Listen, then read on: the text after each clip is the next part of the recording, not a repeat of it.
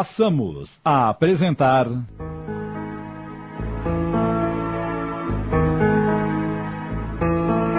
O Céu Pode Esperar. Uma minissérie de Júlio Carrara.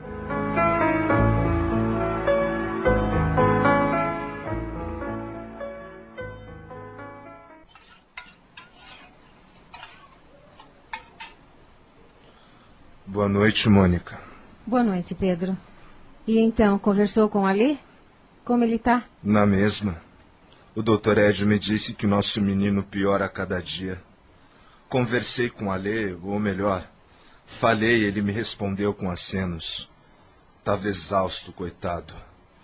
Como me dói deixá-lo sozinho. Ele não tá sozinho, Pedro. Há outras crianças no mesmo quarto. Além disso, as enfermeiras cuidam bem deles. E um faz companhia ao outro. Companhia.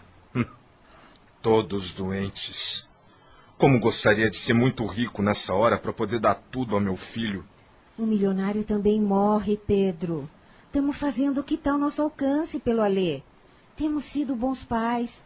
Você vai ao hospital todos os dias. E isso basta? E a sua aposentadoria saiu? Ainda não. Talvez leve algum tempo ainda. Ah, seria tão bom se o Alê estivesse aqui com a gente. Eu teria mais tempo para ele. Ah, o Maurinho vai ter alta amanhã. Ah, aquele coleguinha do Alê que tem olhos verdes? Esse mesmo. O Alê vai sentir muito a falta dele. Pedro, todos nós estamos sofrendo com a doença do Alê. Mas você está exagerando. Só conversa sobre isso. Ultimamente você só sai de casa para o trabalho e do trabalho para o hospital. Até quando não é horário de visitas, consegue ficar com o Alê. Você precisa se cuidar e também dar mais atenção para nossa filha Aline. Ela sente a sua falta. A Aline está saudável, como você e eu. O Alê não. Por que não posso sofrer no lugar dele? Por que Deus não me deixou ficar doente em vez dele? Não consigo mais vê-lo tomando injeções. Estamos sofrendo sim, mas o menino sofre mais. Você tem estado tão agoniado que acho que tem padecido mais do que ele. Eu também amo o nosso filho. Se pudesse, eu sofreria no lugar do Alê. Mas ninguém sofre no lugar do outro. Acredito que cada um tem que passar por suas dificuldades. O Alê sente dores insuportáveis, solidão, medo, deve chorar sozinho e. Para, Pedro. Não fale assim. Você já perguntou pro Alê se ele se sente sozinho? Pelo modo que fala, parece que abandonamos o menino. No horário de visitas, Aline e eu temos ido todos os dias. E com a gente vão tias, avós, primos e amigos dele. E você fica com ele por muitas horas. Nosso filho não sente medo nem chora sozinho. Tome a sopa enquanto está quente. E você? Tô sem fome. Vou me deitar. Boa noite. Boa noite. Talvez não tenha mesmo dado atenção para mais ninguém. Mas o Ali é meu filho, ele está em primeiro lugar. Mônica e eu estamos casados há 17 anos. Não formamos um casal perfeito, é verdade. Mas acho que nos damos bem. Tivemos dois filhos, Aline, de 16 anos, e Alexandre, de 11. Ainda lembro com detalhes o dia em que Alê se sentiu cansado ao dar uma volta de bicicleta no quarteirão. Queixou-se de fortes dores nas costas e disse que às vezes sentia dificuldades para respirar. Levamos o garoto para o pediatra que pediu muitos exames e o diagnóstico nos apavorou: câncer nos pulmões.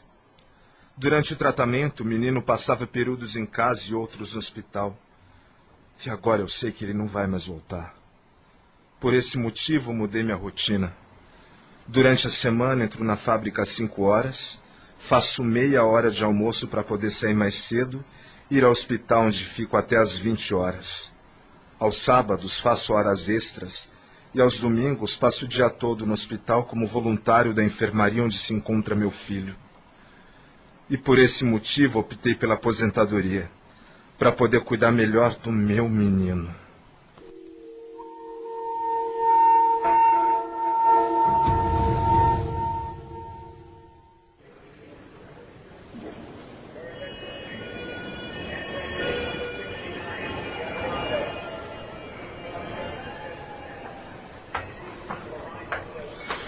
Bom dia, crianças. Bom dia. Bom dia, filho. Como se sente? Um pouco cansado, mas normal. Mas o papai está aqui para lhe fazer companhia. Nosso filho não sente medo nem chora sozinho. Alê, posso te fazer uma pergunta? Pode. Você se sente sozinho quando não tem visitas? Sozinho? Aqui neste quarto com nós sete? Fazemos companhia um ao outro. Quando um de nós chora, os outros consolam. E assim o tempo vai passando.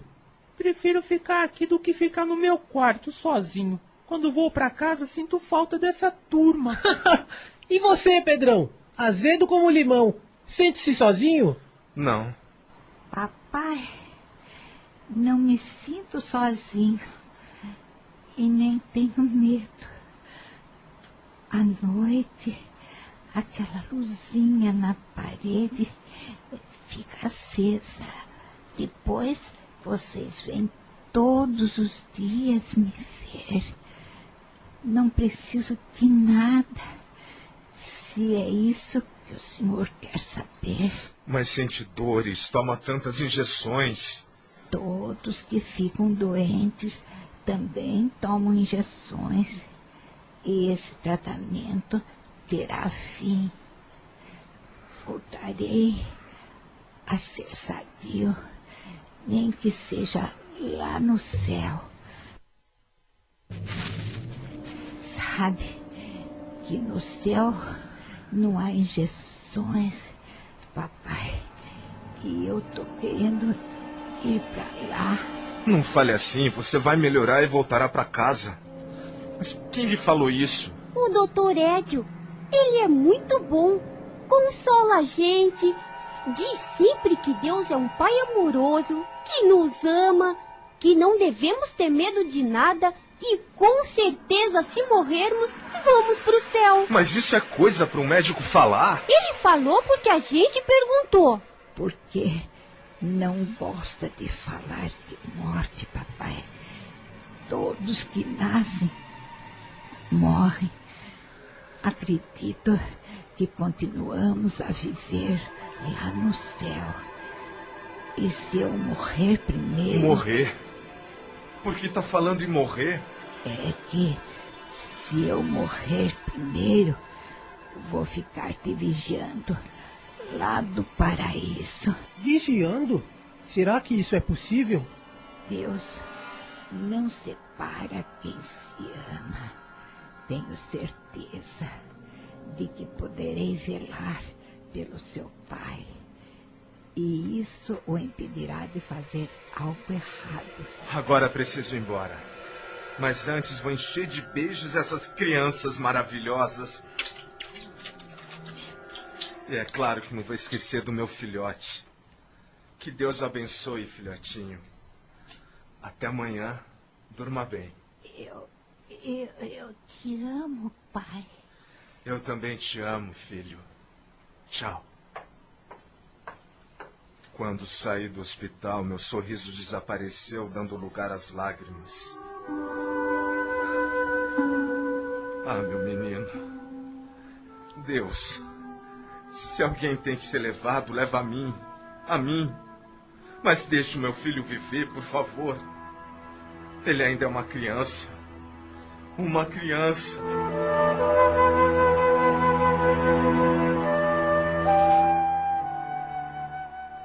No domingo, ao chegar à portaria do hospital, recebi um recado de que o Dr. Edio queria falar comigo. Bom dia. Bom dia, pode entrar. Com licença. Estava mesmo te esperando. Sente-se, por favor. Seu Pedro, o Alexandre está em fase terminal. Sinto lhe dizer, mas o senhor sabia que isso ia acontecer como também tem conhecimento de que, que quando o enfermo piora, temos que transferi-lo. E é isso que vamos fazer com Alexandre. Ai. O senhor precisa ser forte. Tem sido um exemplo para os outros pais. É dedicado e tem nos ajudado bastante. Não deve ficar assim. Venha com a gente levar o menino para outro quarto. Meu filho vai morrer. E quem não vai? No começo, quando me formei, achava que perdia a batalha para a morte, até que compreendi que é somente o corpo de carne e osso que morre. Temos alma, e a alma sobrevive. E que importância tem isso agora? Por favor, não fique assim tão triste e desanimado. Se todos os pais fossem como o senhor, o mundo com certeza seria melhor. Queria ter ficado doente no lugar dele. Para sofrer menos, porque acho que o senhor sofre mais do que seu filho. Tudo que acontece com a gente tem uma causa. A doença é uma forma de aprender a dar valor à saúde, ou até mesmo para a alma tornar-se mais leve e subir ao céu quando o corpo físico morrer. O senhor acredita nisso mesmo? Sim, acredito. Somos alma e corpo. Quando esse corpo morre, a alma se desprende e poderá ir para muitos lugares. E nossas crianças somente poderão ir para um lugar belíssimo. Creio nisso tenho fé e esperança.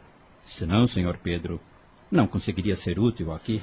Não é justiça os bons morrerem e os maus ficarem? Pessoas bondosas e que compreendem as verdades divinas sentem Deus dentro de si em todos e em tudo. Aqui, neste plano em que vivemos, há seres bons e os que ainda não despertaram para a necessidade de serem úteis no bem. Deus ama todos tanto os que estão tentando se tornar melhores, quanto os que julgamos ser maus. A mesma resposta pode se dar para questões por que uns morrem jovens e outros velhos. Creio que é pela necessidade de cada um, de cada alma. Às vezes, por ver somente o presente, julgamos-nos infelizes ou que recebemos injustiças. Mas a vida é passado, presente e futuro. Do passado esquecemos e como deve ser cheio de lembranças. O futuro será o que construirmos no presente.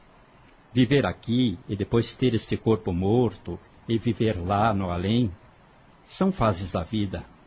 É uma lei natural e para todos. Meu filho tinha tantos sonhos e eu tantas esperanças em vê-lo formado como senhor. Esperanças de que ele seria importante? Mesmo que Alexandre morresse velho, aos 80 anos, sua passagem por aqui não teria sido passageira? Por que o senhor acha que tudo acabou para seu filho? Se a vida continua, ele poderá ser útil do outro lado. No céu? Num lugar onde pessoas boas continuam a viver. Eu acredito nessa sobrevivência, onde há trabalhos, estudos e oportunidades. Vamos agora ver Alexandre? Bom dia, garotada. Como estão passando esses garotos lindos? Como é? Vão responder ou vou ter que fazer cócegas? Bom dia! Quero cócegas! Só respondo depois do beijo. Olá, Pedrão, cara de pão. Meninos, o Alexandre irá fazer uns exames. Vamos levá-lo e depois esse safadinho vai para um quarto onde tem um aparelho novo que o ajudará a respirar melhor. Por isso ele vai ficar longe de vocês por uns dias. Vamos, Ale. Prometo a você que não vai tomar injeções. Só vai entrar numa máquina e veremos os seus ossos. Vamos ver se tem esqueleto ou salsicha segurando as carnes. Me ajuda a colocá-lo na maca, senhor Pedro. Tchau, amigos. Tchau. O Alexandre vai morrer, tio Pedro? Claro que não, Luiz Mário. Ele vai voltar. Depois o senhor fica um pouquinho com a gente? E cantar também? Venho. Venho sim. Alê foi instalado num quarto pequeno e com dois leitos. Doutor Edio saiu do quarto e me chamou no corredor. Converse com ele, senhor Pedro. Daqui a pouco vamos sedá-lo e colocar os aparelhos para que respire melhor. Talvez ele não consiga mais falar. Alê, você vai se sentir melhor aqui. Vou estar com você. Papai, não fique preocupado. Acho que quero morrer. Pecado é se matar. Sonhei de novo que me matei e que por esse motivo estou morrendo assim. Não quero que o senhor se mate. Promete para mim Não vai se matar, papai. Promete. Estamos apresentando. O Céu Pode Esperar. Uma minissérie de Júlio Carrara. Voltamos a apresentar. O Céu Pode Esperar. Minissérie de Júlio Carrara.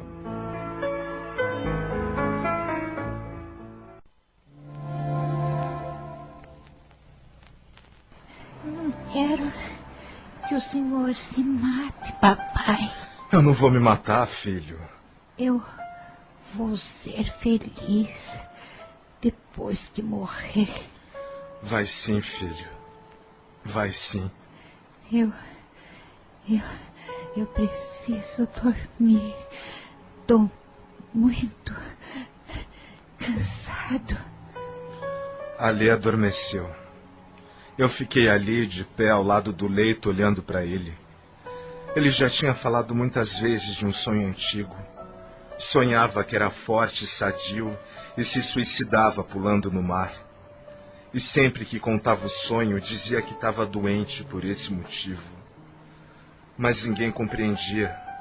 Como Ali se matou se era um menino doente e lutava para viver? Teria isso ocorrido em outra vida? Esses sonhos são muito estranhos. No horário de visita, Mônica e Aline chegaram e me abraçaram. Não sabíamos que tinham transferido o Alê. Fomos ao outro quarto e uma enfermeira nos explicou o porquê dele vir para cá.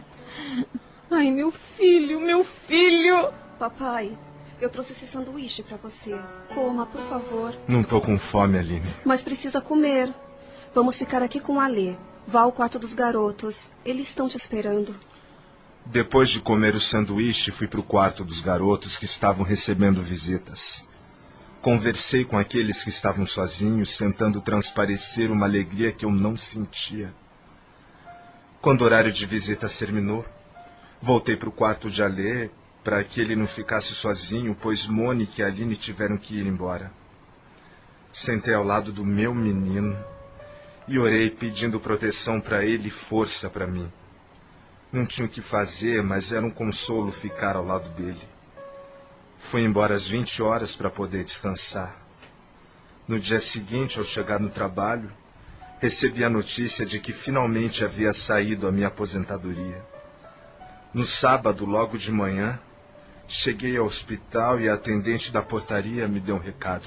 Senhor Pedro, o doutor Edio pediu para que fosse à enfermaria antes de ir para o quarto do Alexandre. Era a enfermaria em que meu filho estava. Fui para lá. Os meninos estavam acordados e tomando café. Nesse momento, Marquinho me chamou e me levou para o canto. Pedro, quero te contar um sonho que tive agora de manhã. Como você sabe que foi de manhã? É porque a enfermeira me deu um remédio às seis horas e depois dormi e sonhei. Foi com o Alê. No sonho ele entrou aqui, não de pijama. Vestiu uma camisa de manga comprida azul. Tava muito bonito, corado e mais gordo. Entrou no quarto, sorriu, acenou com a mão e, como viu que eu o tinha visto, me mandou um beijo e foi embora. Engraçado que ele não pisava no chão, tava andando no ar e na porta havia duas pessoas de aspecto bondoso esperando por ele. Se um vi sadio é um bom sinal, não é? Deve ser, Marquinho. Foi um belo sonho. Nesse momento senti um aperto no peito. Me despedi dos outros garotos e fui rápido para o quarto do meu filho. No corredor, antes de entrar no quarto, uma enfermeira me chamou. Senhor Pedro, por favor. O que foi? O Alexandre piorou? Certamente. Agora ele ficará bem. Ele. morreu? Ele descansou. Com certeza não sofre mais. Seu filho faleceu às sete horas. Deus abençoe meu filho. Depois do enterro, voltamos para casa. Aline me abraçou e falou carinhosamente. Papai, o doutor Edson me deu um remédio para dar para o senhor. tome um banho demorado, enquanto mamãe e eu preparamos algo pra gente comer. Tá bom, filha. Você quer dormir no nosso quarto ou no do Alê? Por quê? Você deve descansar, Pedro. Não vou me deitar agora e não quero te incomodar. Vou dormir no quarto do Alê. Eu tô um pouco perdido, não sei o que fazer. Não vou mais à fábrica, pois já me aposentei e agora nem ao hospital. Logo você se acostuma. É novo e deve arrumar algo para fazer. Agora vá para o seu banho. Depois do banho, sentamos à mesa e tomamos uma sopa de legumes. Em seguida, tomei o comprimido receitado pelo Dr. Ed e fui para a cama. Acordei 18 horas depois. Almoçamos em silêncio. Depois recebemos várias visitas, de parentes, de vizinhos, de amigos. Contei inúmeras vezes como foi o tratamento, os dias de Alexandre no hospital e o seu falecimento. Não achava essas visitas necessárias, mas mudei de opinião. Foram consoladoras e me fez muito bem falar, pois suavizou a minha dor. À noite, novamente, tomei o remédio e dormi no quarto de Ali. Gostava de estar ali onde o meu menino dormia. No outro dia foi a mesma coisa. Mas no terceiro dia após o jantar. Pedro, Aline e eu precisamos conversar com você. Podem falar. Ai, nós. É, quer dizer, eu. Não, digo, Aline. Fale de uma vez. É, Pedro, a Aline está grávida. Grávida? Mas ela é uma criança. Não é, tanto que engravidou. Está no quinto mês. Você não reparou ainda? A barriga já aparece. Você sabia, Mônica? Sim, mas não tivemos coragem de falar para você. Você não prestava mais atenção em nada. Não estou te criticando, até porque você foi um ótimo pai para o Alê. Você ficou aborrecido, paizinho. Não tive a intenção de magoá-los. Aline, você sabe que me aborreci mais por você. Tem só 16 anos, é uma adolescente que deveria pensar em estudar, passear e se divertir. Não acho ruim por mim, mas fico muito triste por você. Eu. Aline, desculpe pela minha falha. Você estava com problemas, eu nem notei. Sua mãe está certa, mas agora já aconteceu. O bebê já está a caminho. E agora o que pretende fazer? Se você concordar, ela irá embora hoje para a casa do Zé Carlos. E morarão lá na casinha dos fundos. E por enquanto não vão se casar. Você concorda? Claro, filha. Faço o que achar melhor. Zé Carlos daqui a pouco vem me buscar. É melhor assim, papai. A vizinhança já está comentando. Bem, um se foi e o outro vem aí. Esse bebê nos trará muitas alegrias. Tenho outra notícia para você, Pedro. Talvez seja pior que a gravidez de Aline. Mônica, a gravidez da Aline não foi uma notícia ruim. Fale logo o que foi que aconteceu ou acontece que não sei. Pedro, há tanto tempo que não estamos vivendo bem. É que. Me apaixonei por outro homem e quero viver com ele. Tem certeza? É isso mesmo que quer, mãe? É. Arnaldo? Sim. Arnaldo e eu temos nos encontrado. Ele me deu forças nesse período difícil. Nós nos amamos. Não lhe contei antes porque o Alê estava doente e você estava tão aflito que não tive coragem. Agora não tem mais por que esconder. Todos por aqui já sabem e Arnaldo quer que eu vá viver com ele. Perdão, Pedro, mas aconteceu. Você também está indo embora? Hoje? Já tenho tudo arrumado. Vou levar somente as minhas roupas. Fique aqui na casa. Sozinho? É Zé Carlos? Oi, Aline. Oi. E aí, já contou tudo? Já. Entre. Boa noite. Boa noite, Zé Carlos. Boa noite. Vamos, Zé Carlos. Estou pronta. Vamos? Papai, depois eu volto para buscar o resto das minhas coisas. Eu te ligo avisando o dia e a hora. Tudo bem. Tchau, pai. Tchau. Zé Carlos, você pode me dar uma carona? Claro. Só um minuto, vou pegar a minha mala. Pronto. Está tudo aqui. Tchau, Pedro. Tive vontade de chorar, mas não consegui. Acho que não tinha mais lágrimas. Levantei e andei pela casa fechando as janelas o portão e a porta da frente. É melhor que pensem que não tem ninguém em casa. Não quero visitas. Não quero falar nem escutar comentários sobre a gravidez Aline, nem que Mônica me traiu e que saiu de casa. Mesmo que as pessoas não falem, certamente pensariam: coitado, perdeu o filho, a filha engravidou e a mulher infiel abandonou.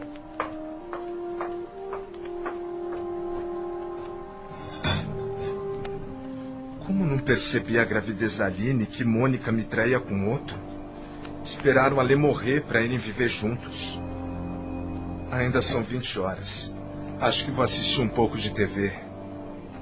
Não, melhor não. Acho que vou dormir. Mas antes vou tomar o remédio que o Dr. Ed me receitou. Só tem um comprimido. Um só. Eu preciso dormir. Quero esquecer tantas coisas ruins. Tô sozinho. Como dói a solidão e. Como sinto falta do meu filho.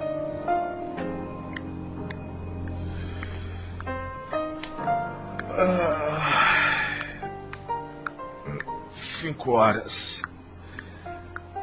Não preciso acordar mais tão cedo. Eu sou aposentado agora.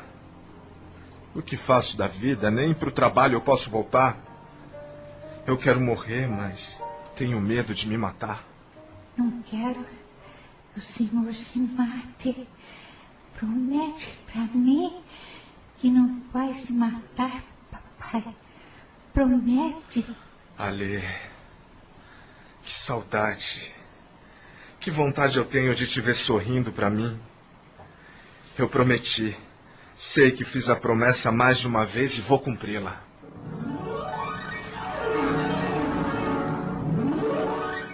Pai, não devemos matar o nosso corpo. Eu só quero morrer quando Deus me chamar. É assim que deve ser. Matar um ser vivo é um pecado grave que causa muito sofrimento. Suicídio é homicídio. Prometa, paizão, que o senhor nunca vai se matar. Claro que prometo. Não quero morrer e mesmo se um dia quiser, eu não vou me matar. Promete mesmo? Prometo mesmo.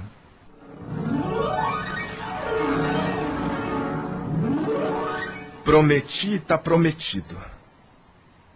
Morrer. Que mistério é a morte? As religiões deveriam nos explicar melhor em vez de nos mandar acreditar. Há religiões que explicam. Acho que deveria ter procurado uma doutrina que me fizesse compreender esse grande mistério que a vida além túmulo. Mas agora não tenho por que procurar. Vou saber pessoalmente como é, já que vou logo para outro lado. Quero morrer, mas não quero me suicidar. O que faço afinal?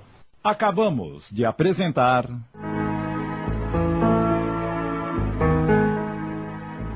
O Céu Pode Esperar. Uma minissérie de Júlio Carrara.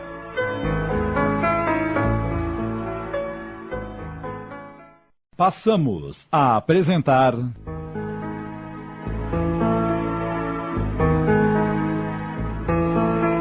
Céu Pode Esperar. Uma minissérie de Júlio Carrara.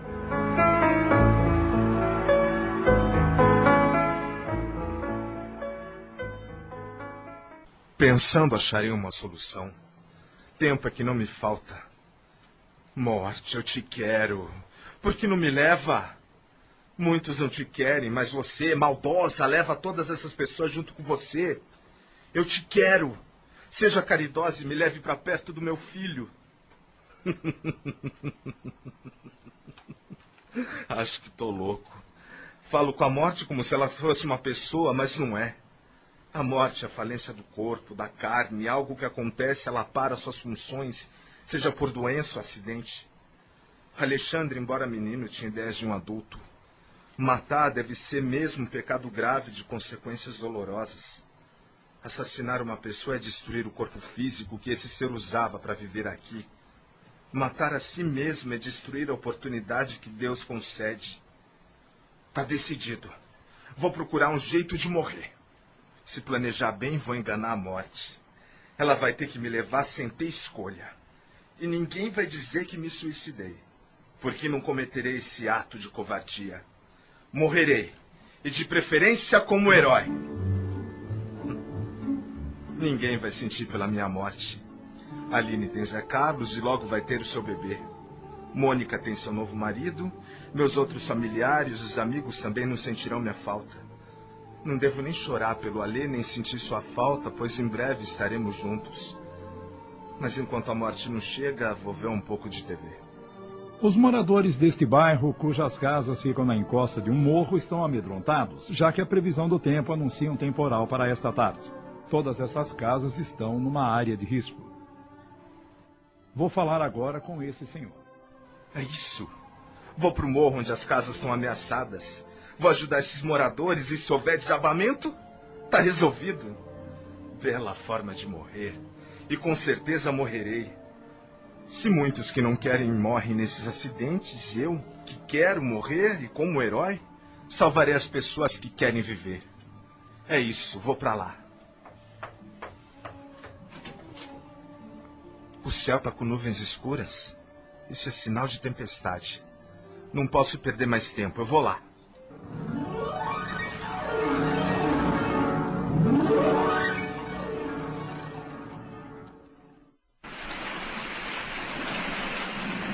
Ao chegar no bairro, depois de tomar duas conduções, vi muitas pessoas com medo e tristes descendo o morro por uma escada onde a água barrenta escorria, carregando objetos, móveis e roupas.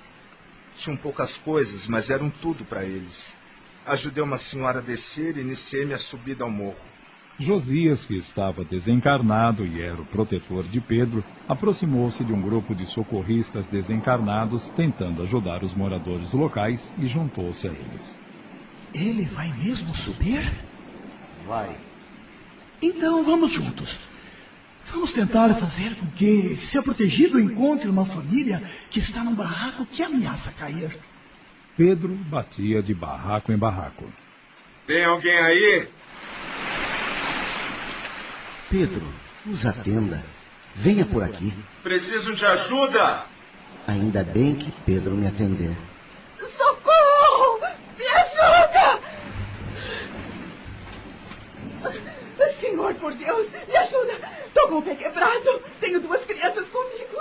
São meus filhos. Achei que não ia precisar sair do barraco. Mas parece que ele vai desabar. Meu bebê só tem 13 dias. Ande, Pedro. Pegue a mulher e os filhos e saiam daqui. Por onde podemos descer?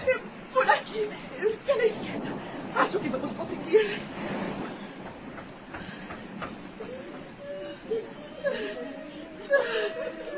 Meu barraco desabou. Aqui, aqui debaixo dessa pedra é mais seguro. Eles não devem ficar debaixo dessa pedra. É perigoso. Se ela rolar, vai esmagá-los. Ela vai rolar? Não sei. Pedro pensa. Se essa pedra rolar, vai nos matar. Eu quero morrer, mas eles não. Vou tentar salvá-los, depois volto e morro. Não, se voltar somente para morrer, é suicídio. Agora não é hora de pensar nisso. Devo salvar a mãe e seus filhos. Venham comigo. Ainda bem que Pedro percebeu sozinho que o local é perigoso. O que é aquele ponto de luz ali? É alguém fazendo uma oração com fé. Vou lá ver e volto rápido. Quem é esse barraco, moça? Da dona Mariquinha. Com certeza ela também não saiu. Dona Mariquinha! É a dona Mariquinha orando. Ela está no seu barraco e este não está na área de risco. Não vai cair. Dona Mariquinha, venha, venha, vamos sair daqui. E ir para onde? Meu barraco já aguentou com as tempestades? Não como esta. O meu barraco caiu. Venha, por favor, dona Mariquinha. Desça com a gente. Não vou, não. Não As- vou e não vou. A senhora vai sair daí agora! Vamos, eu tô mandando! Ai, meu Deus. Ó, pai, nos ajuda. Pronto. Sãos e salvos. Deus lhe pague. Obrigado por salvar a mim, aos meus filhos e a dona Mariquinha. O senhor é o Papai Noel? Não, Eu acho que é, viu? Papai Noel é bonzinho e o senhor também é. Um bombeiro ajuda as duas mulheres e as duas crianças a descer. O senhor quer ajuda para descer? Não. Agora está só chuviscando. A água que desce é pouco e o morro não oferece mais perigo. Que pena, não morri. Graças ao seu protegido, a jovem mãe, aquela senhora e as duas crianças foram salvas. Mas o que ela está dizendo? Pedro quer morrer? É uma longa história. O filho dele desencarnou e ele está com vontade de ir para junto dele. Agora, com licença, vou acompanhá-lo. Não quero deixá-lo sozinho. Pedro, depois de tomar um café quente oferecido pelo pessoal do resgate e vendo que não havia mais perigo por ali, decidiu ir embora. Esperou dez minutos no ponto de ônibus. Estava molhado e com frio. Fez o mesmo trajeto de volta para casa. Ao chegar, foi direto tomar um banho quente. Quem sabe eu contraio uma gripe forte e morra de pneumonia. Ufa, Pedro me está dando mais trabalho agora do que antes. Ele nunca se revoltou, foi forte, mesmo necessitando de ajuda e consolo. Auxiliou e confortou os outros. Preciso urgentemente tirar essa vontade dele de se desencarnar. Mas como?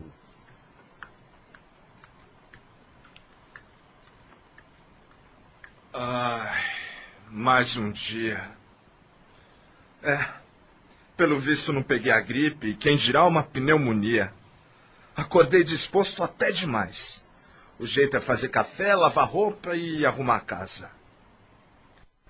Pronto, tudo em ordem. Agora vou dar uma olhada no telejornal da tarde. Esse é o quarto assassinato em menos de uma semana no Jardim Ângela, onde ocorrem muitos assaltos por dia. É isso, vou para lá agora mesmo. Logo agora? Quem será? Onde ocorrem muitos assaltos por dia.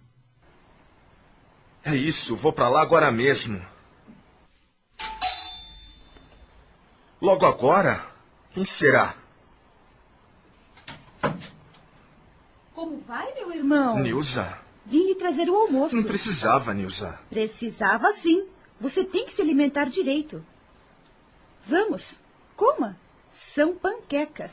E modéstia à parte, estão deliciosas. Obrigado, mas já estava de saída. Não, senhor. Você vai se sentar à mesa e comer tudo. Só irei embora depois que você limpar esse prato. Mas. Agora sente-se aí e coma. Que remédio.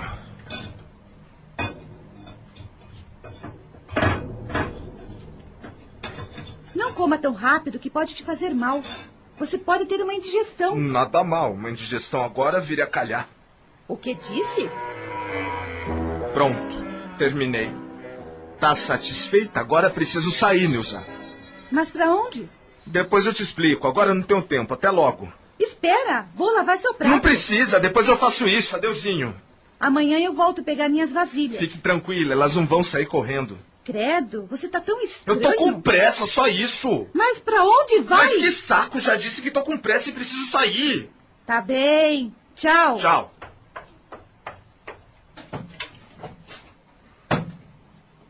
Jardim Ângela, não é? Vou pra lá agora. Não vá, Pedro. Ah, não enche. Com quem tô falando? Aqui não tem ninguém, eu devo estar tá mal da cabeça mesmo. Pedro caminha lentamente e pensativo. Tô andando devagar. Será que ninguém presta atenção em mim? Ei, você aí que tá com essa latinha na mão. Invoca comigo, vai. Nisso, um rapaz assalta um velhinho que estava na frente de Pedro. Passa a grana aí, vovô. Senão eu meto um tiro nos seus miolos. Por favor, não me machuque. Ei, você aí! Me larga! Senão eu dou uns pipocos na sua força, ô imbecil. Pedro, é perigoso interferir. Não faça nenhuma loucura. Por favor, senhor. Deixe ele ir embora, senão ele pode te matar. Agora você vai devolver a carteira desse senhor. Não. Vamos, eu tô mandando! Toma, engula essa porcaria, velho idiota. Agora dá para me soltar? Só depois que você pedir desculpa por tê-lo chamado de velho idiota. Tá me tirando, é? Pede desculpa agora! Desculpa. Não ouvi. Desculpa. Mais alto! Desculpa, desculpa, desculpa. Agora dá para me soltar? Tenho nesta carteira o dinheiro da minha aposentadoria para comprar alimentos e remédios. Você não tem vergonha disso, seu ladrão miserável? Obrigado, senhor, mas agora largue o moço. Me deixa ir. Não chame a polícia. Já devolvi o dinheiro. Como esse velho, eu também. Como quem? Como esse senhor, eu também preciso de dinheiro para comer e comprar remédios, e por isso assalto. Por que não trabalha? O senhor sabe de alguém que dá emprego a uma pessoa que é ou foi bandido? A minha ficha tá mais suja do que essa rede de esgoto. Agora vaza, mané, vaza! Ainda bem que deu certo. O senhor se arriscou demais. Ele podia ter te matado. É, podia. Mas não matou. Como?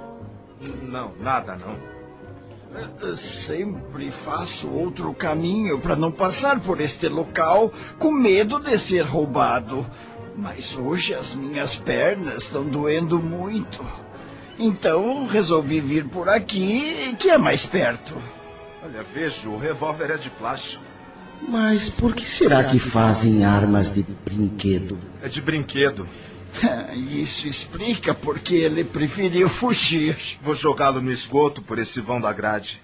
Assim ninguém vai pegar para fazer outro assalto. Venha comigo, senhor. Vou acompanhá-lo até a avenida. Muito obrigado. Você é muito generoso. Que o senhor tenha um bom dia. Pois é. Já que hoje meu dia foi péssimo.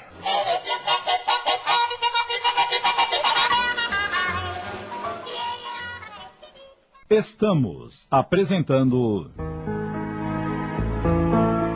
O Céu Pode Esperar. Uma minissérie de Júlio Carrara. Voltamos a apresentar.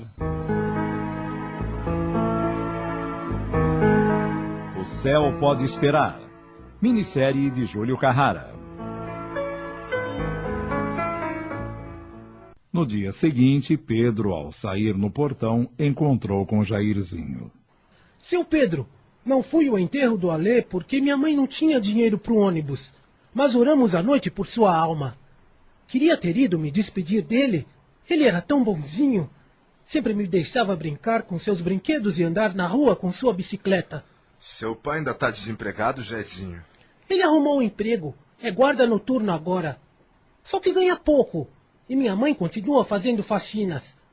Não é fácil pagar o aluguel e nos sustentar. Eu poderia trabalhar para ajudar nas despesas de casa, mas ninguém quer empregar um menor. Se tivesse uma bicicleta, poderia entregar jornal de manhã para o seu Jorge. Bicicleta? A do Alexandre está guardada, ele não vai usar mais. Certamente meu filho vai ficar contente se eu der bicicleta para você. Eu vou lá dentro pegar. Primeiro, preciso falar com a minha mãe. Ué, por quê? Você não quer a bicicleta porque ela foi do Alê? Não, não, não é isso. Eu quero sim. Mas é uma coisa cara e eu não quero chegar com ela em casa sem antes falar com a minha mãe. Quanto a ser do Alê, eu acho que só vai me trazer sorte. Objetos de pessoas bondosas só nos fazem bem. Vou perguntar para minha mãe e já volto com a resposta. Obrigado, seu Pedro. Alguns minutos depois. Seu Pedro, é verdade que o senhor quer dar ao meu filho a bicicleta do Alê? Sim, dona Lourdes. Ofereci a ele de coração. Eu ficaria preocupada se o Jairzinho chegasse com ela em casa. Gosto de saber o que acontece com meus filhos. É, a senhora tem razão. Entrem. Dona Lourdes, gostaria também de dar ao Jairzinho as roupas do Alê, seus livros e alguns brinquedos. Posso? Claro que pode, seu Pedro. Nem sei como lhe agradecer. Muito obrigado, seu Pedro. Um instante, vou lá dentro buscar as coisas. Fiquem à vontade. Como é bom ver as pessoas felizes. E o Jairzinho merece. Está aqui, Jairzinho. A sua bicicleta, os brinquedos e ro as roupas Alê. Deus lhe pague. Obrigada, viu, seu Pedro? Bom dia. Bom dia. Como é bom fazermos as pessoas felizes. Nossa, como fui irresponsável. Tô devendo para muitas pessoas e não quero morrer sem acertar essas dívidas. É isso, meu amigo. Você deve pagar a todos que lhe emprestaram dinheiro. Eu devo mesmo. Era só que me faltava responder para mim mesmo. Bem, vou ligar para o Jonas, meu irmão. Alô? Alô, Jonas, é o Pedro. Oi, Pedro. Como tem passado? Vou indo, né? Jonas, você me emprestou uma quantia razoável. Quero lhe pagar, mas agora não tenho como. Vou receber um dinheiro extra com a, com a aposentadoria, mas tenho outras dívidas com ex-colegas de trabalho. Você não me deve nada, Pedro. Fiz pelo Alê, que era meu afilhado, e fiz com amor. Eu sei. Mas mesmo assim quero lhe pagar. Quanto te devo? Não me deve nada, já lhe disse. Eu faço questão, Jonas. Assunto encerrado. Tá certo, meu irmão. Muito obrigado. Vou fazer as contas aqui. Vou me organizar e pagar a todos. Já que tenho que pagar essas dívidas antes de morrer, é melhor fazer logo.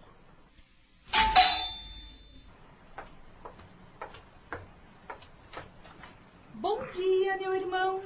Vim trazer o seu almoço. Obrigado, Nilza.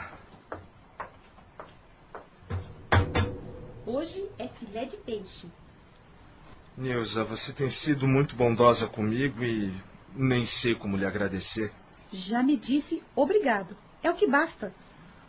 Nilza, quanto lhe devo?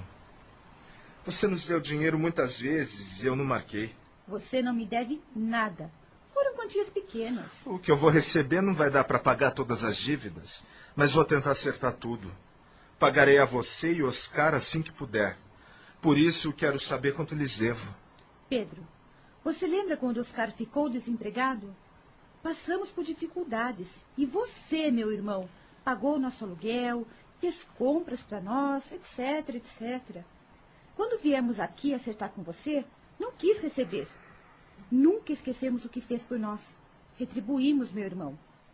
Vou responder a você agora, como nos disse. Irmão é para isto. Para ajudar quando o outro necessitar.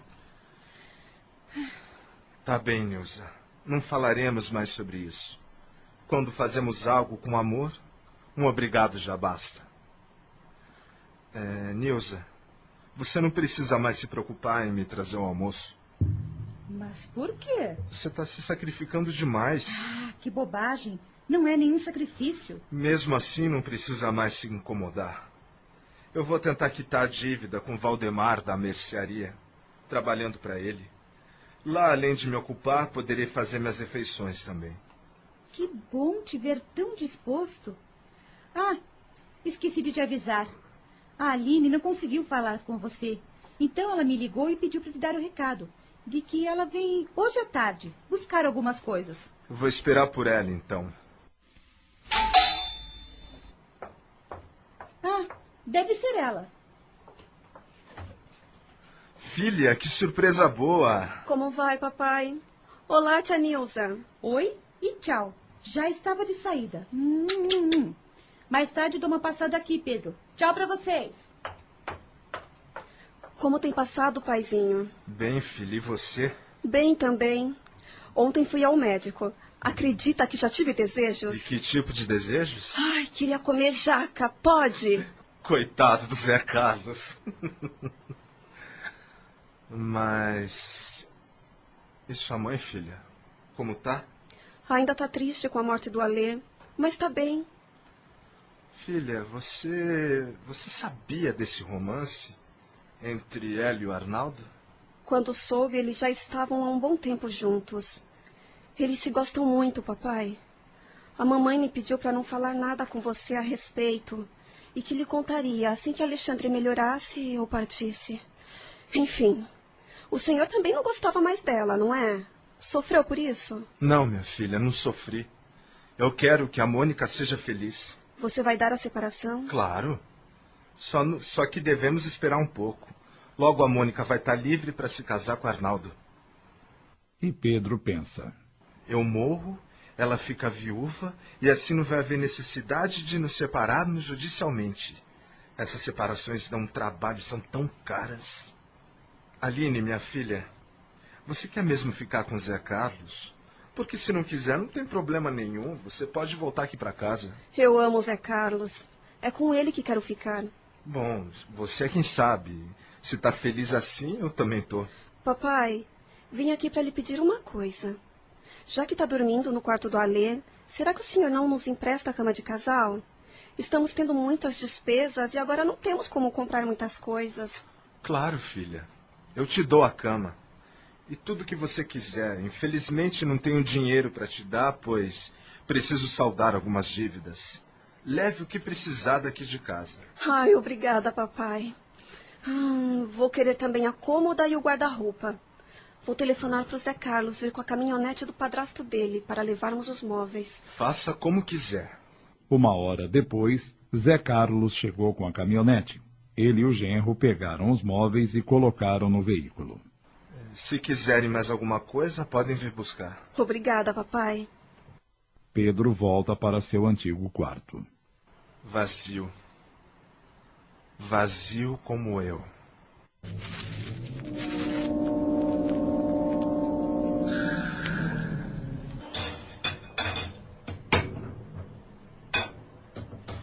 Boa tarde, seu Valdemar. Boas tardes, Pedro. Estou atarefadíssimo hoje, homem. Mas e seu Lair? Aquele gajo estava vindo para cá de bicicleta e foi atropelado na esquina.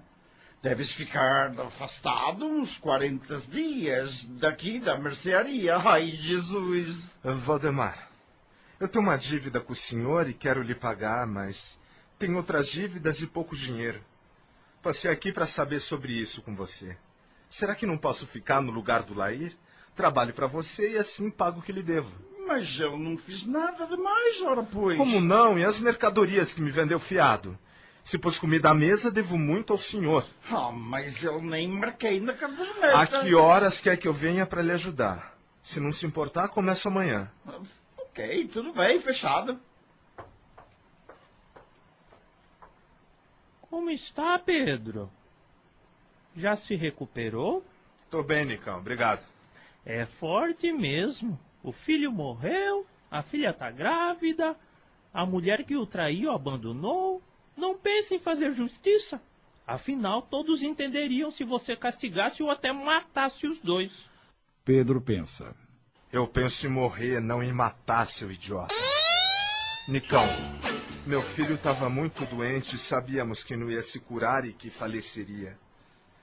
É, Mônica e eu não, não estávamos vivendo bem e íamos nos separar de qualquer maneira. Não me sinto traído.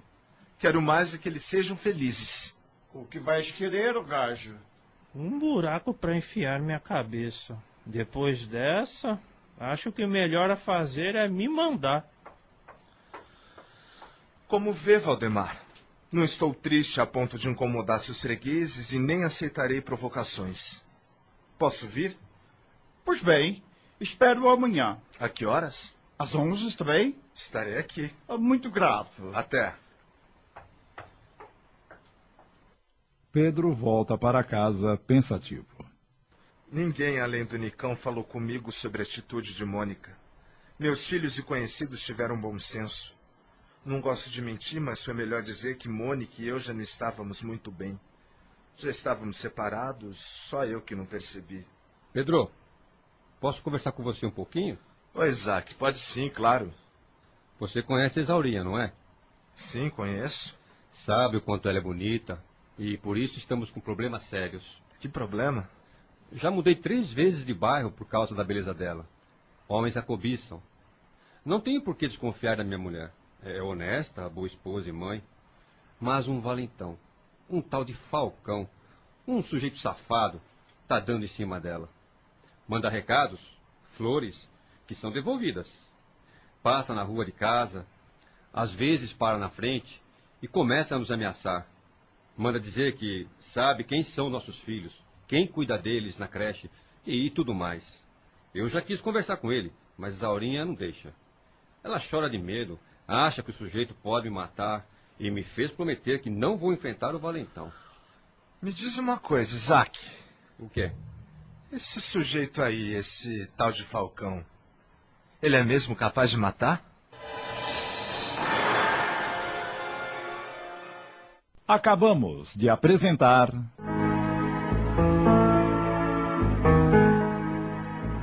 O Céu Pode Esperar. Uma minissérie de Júlio Carrara.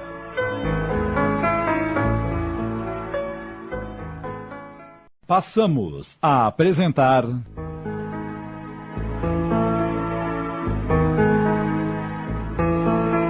O Céu Pode Esperar. Uma minissérie de Júlio Carrara.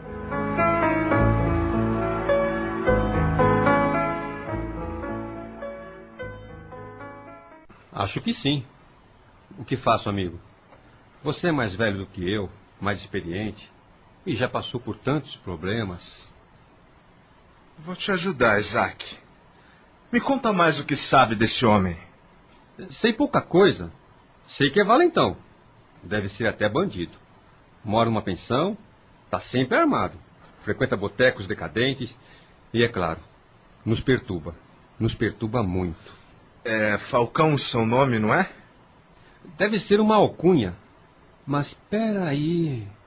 Acho que o nome dele é Sebastião. Vou resolver esse problema para você. Para mim vai ser uma tarefa muito prazerosa. Vou conversar com ele e exigir que ele te deixe em paz. Você tá louco? Ele pode te matar. Mas é isso mesmo que eu quero. O quê? É, digo. Isaac, a vida me tirou tudo. Ou quase tudo. Não me importa morrer e se socorrer, vou ao encontro do meu filho. E para mim isso será uma grande alegria. Tem certeza? Tenho. Se me achar morto, acusa esse falcão aí. Ele vai ser preso e vai te dar sossego. Mas pode ser também que eu bote para correr. Acho que ficou maluco. Nunca tive tão bem. Vou contar para você o meu plano. Vou procurar o Falcão e dizer a ele que sou um matador de aluguel e que fui pago para matar o Sebastião. E que receberei mais dados como apelido, onde frequento e tudo mais. Se ele acreditar, vai fugir. Você vai fazer isso mesmo? Eu preciso tentar. Não sei não. Acho que esse plano muito perigoso. Por favor, Isaac. Tudo bem. Mas vê lá o que vai fazer, hein? Bem, ele é alto, mais ou menos um metro e oitenta. Moreno, quase negro. Barba por fazer. Tem uma voz grave, tipo voz de trovão. Ah, tem um dragão tatuado no braço. Perfeito. Você sabe onde fica esse bar que o Falcão frequenta? Sei. É ao lado daquela construção, perto da fábrica. Já sei onde é. Mais tarde estarei lá. Toma cuidado, Pedro. E obrigado por querer me ajudar. Vou nessa agora. Até logo. Isaac não acredita, mas meu plano pode dar certo. Vou tirar esse imbecil da vida dele. Talvez eu tenha sorte se Valentão me mate. Vou pegar um pedaço de madeira e colocar no meu bolso para dar a impressão de que estou armado. Não faça isso, Pedro. Isso é caso de polícia.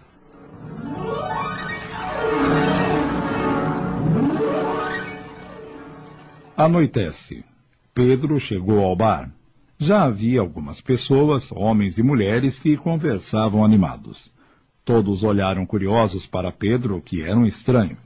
De repente, viu um homem parecido com a descrição que Isaac fizera e teve a confirmação quando ouviu alguém chamá-lo. E aí, Falcão, tudo certo? É ele. Boa noite. Boa noite. Vai uma cerveja aí? Aceito. Ô do balcão, manda uma bem gelada aí, dois copos. Tintim. Sabe, dia desses assisti uma entrevista em que o entrevistado dizia ser um matador profissional. Ele não olhava no rosto das pessoas, falava manso, tinha gestos lentos. Sabe, cara, sou um bom profissional. Sou sim. Nunca deixei de fazer um serviço. Vale o quanto me pagam. Tô aqui para fazer um trabalhinho. Já recebi metade, assim que concluir, vou receber outra metade. E qual é o seu trabalho? Sabe, cara, eu. Eu simpatizo com você. Obrigado. Sou uma pessoa que auxilia as outras a acertar a vida. A resolver os problemas desagradáveis. Ajudo aqueles que me pagam, claro. E se para isso morre alguém, não me sinto culpado. Afinal, alguém tem que perder, não é? E que não seja meu cliente. Já paguei 52. Espero detalhes para empacotar o número 53. Você mata? Porque o susto? Mato sim. Não matou ninguém ainda? Já tive vontade, mas. Não teve coragem. Não é isso. É que tenho resolvido meus assuntos de outra maneira. Eu não quero ir para a prisão. Quando se faz o serviço bem feito, não precisa ter medo. Vim aqui para matar uma pessoa, executo-a, vou embora para longe, ninguém por aqui sabe nem o meu nome. Muitos dirão que me viram, mas a descrição deles não levará a polícia até mim. Pinto os cabelos, deixo a barba crescer, coloco óculos. Josias, o protetor de Pedro, vendo que sua opinião não mudaria, o acompanhou. Quando entraram no bar, muitos desencarnados estavam lá. Um desencarnado perguntou para Josias: É verdade mesmo o que esse homem diz? Ele está sempre resolvendo os problemas dos outros. É engraçado. Esse encarnado matou e não tem a marca dos homicidas. Ele não demonstra quem é? É a tecnologia a serviço também dos criminosos. Ah, ainda vou aprender essa técnica. Quem você vai matar? Só sei o nome. Amanhã vou receber mais detalhes. Só sei que é um safado que anda atrás de uma mulher casada e que está ameaçando a família. Merece morrer, você não acha? Sim, acho. Mas quem ele é? Por que quer saber? Você está perguntando demais e eu não gosto. Me, me desculpa. Bem, agora eu preciso ir. Mas para matar sua curiosidade, vou lhe dizer. Ele é conhecido por um apelido que amanhã vou saber. Tudo que sei é que ele se chama. Sebastião. Se, se, se, Sebastião? Você conhece algum. Sebastião? Me responde. Ficou mudo por quê? Conhece algum Sebastião? Xiii, esse cara veio apagar o Falcão. O gorila precisa saber. Quem? Gorila é o apelido de um desencarnado que odeia Falcão. Ele com certeza vai gostar da notícia. Olha quem chegou. O Marcão. Um desencarnado que está sempre com Falcão. Ei, Marcão! Marcão! Seu companheiro encarnado tá com o pé na cova? Esse cara que tá com ele é um matador de aluguel? E foi contratado para pagar ele? Logo, logo ele será mortinho como nós. É verdade. Você não está brincando. Não! E esse desencarnado está protegendo o matador. Estão camuflados, são perigosos. Conhece ou não conhece esse tal de Sebastião? N não, não conheço. Agora, se me der licença, tenho que ir. Não fale nada do que ouviu, cara. Não é difícil, em vez de matar um, apagar dois, entendeu? Acho que bebi demais e falei o que não devia. Não, não, não falou, não. Falei. Sei que falei. Mas já esqueci tudo o que ouvi. Com, com, com licença. É melhor me concentrar no meu problema. Vou sair do bar e andar bem devagar pelas ruas. Com certeza esse falcão deve estar em alguma esquina me esperando. E aí, ele me mata.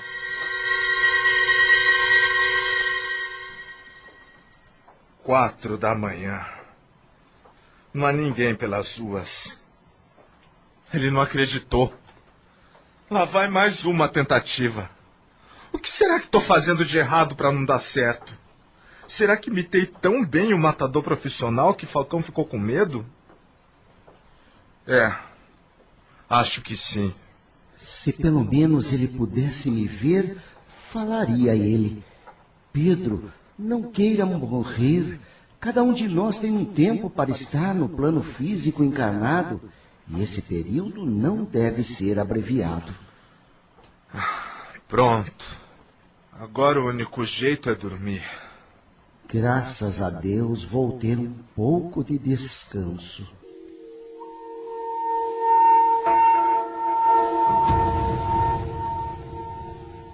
No dia seguinte, Pedro chegou à mercearia no horário marcado. Achou que o estabelecimento estava um tanto sujo e começou a fazer uma boa faxina.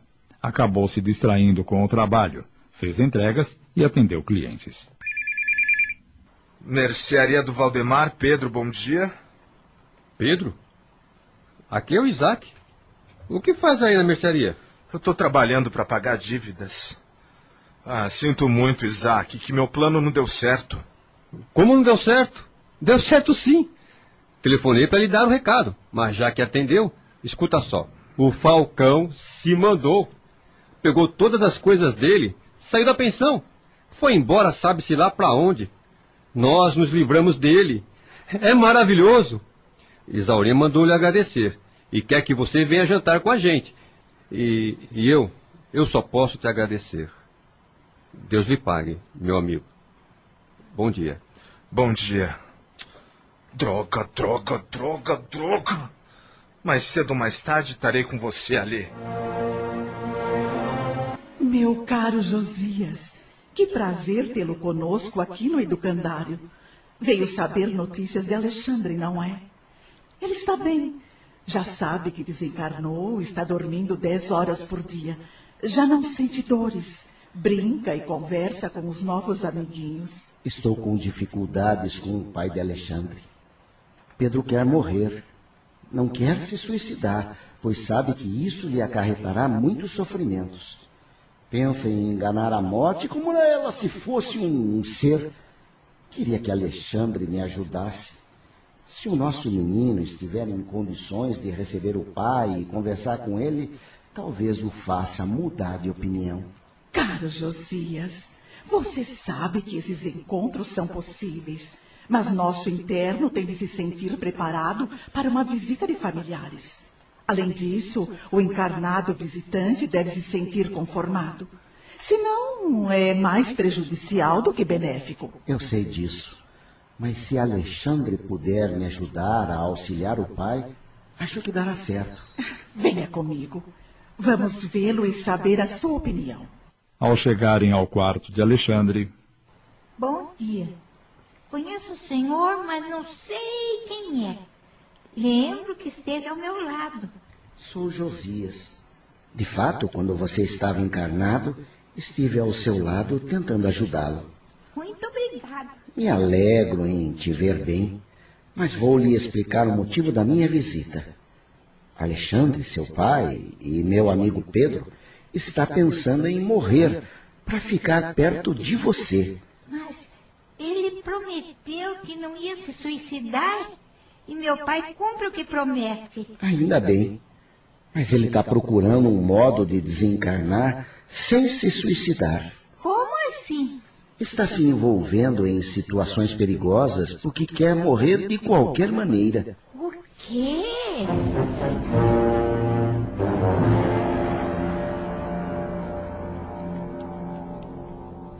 Estamos apresentando. O Céu Pode Esperar. Uma minissérie de Júlio Carrara. Voltamos a apresentar.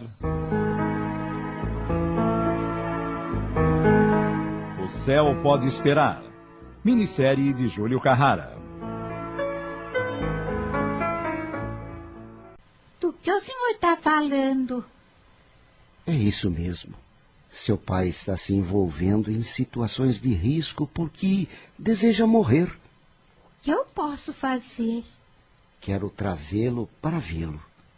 Quando ele adormecer, afastaremos seu perispírito do corpo físico e o traremos para visitá-lo. Legal! Vou ficar contente. Mas vai dar certo?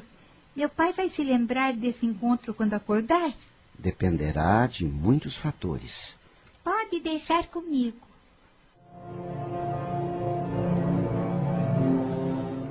Naquela noite, quando Pedro foi dormir, Josias aguardou os dois amigos trabalhadores do educandário que viriam para ajudá-lo. E quando chegaram, aproximaram-se da cama em que Pedro dormia.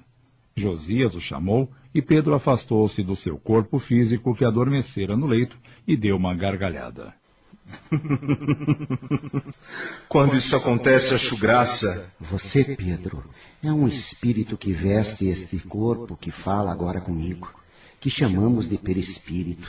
E como está encarnado, tem outra vestimenta ainda, o corpo físico. E esse cordão prateado?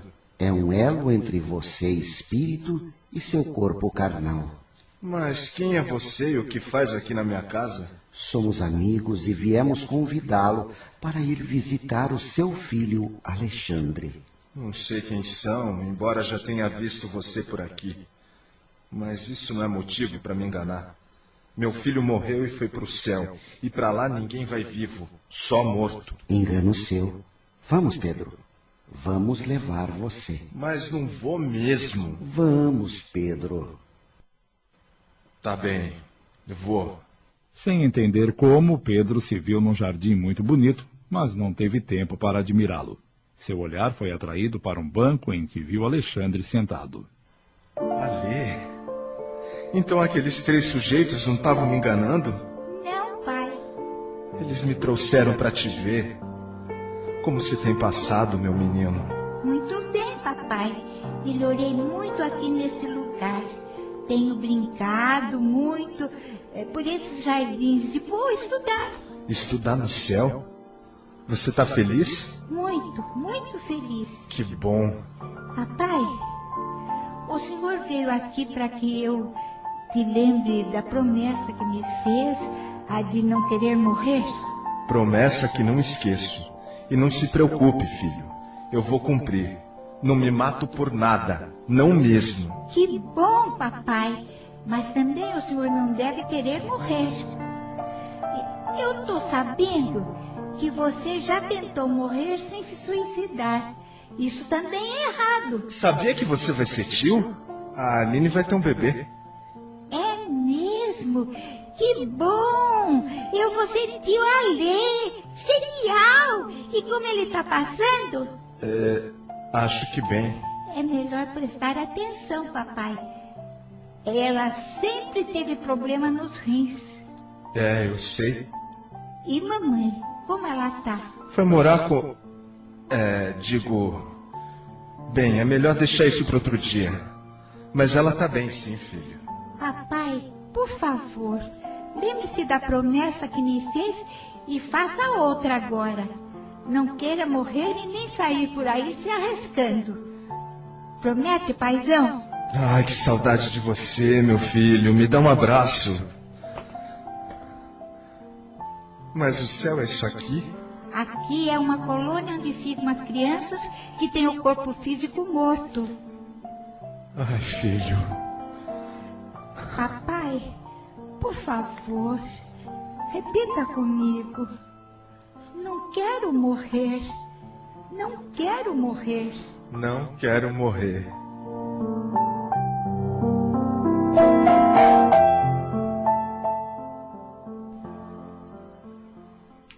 Nossa. Por um instante pensei que estava no jardim. Que sonho lindo. Obrigado, meu Deus, por eu ter sonhado com meu filho. Parece que eu o abracei. Mas pareceu que o Ali estava preocupado comigo. Eu só lembro que ele me pediu para não esquecer da promessa. Ah, meu filho, não vou me esquecer. Não vou me matar. Mas pode me esperar que em breve vou morar com você. Me aguarde no céu que logo vou estar aí. Xiii, não adiantou nada. Tô bem arranjado, viu? Alô? De onde? Do hospital? O doutor Edio quer falar comigo? Ok, tô indo para aí. Ainda é cedo, vou me arrumar, dar uma passada no hospital e depois vou direto para o trabalho.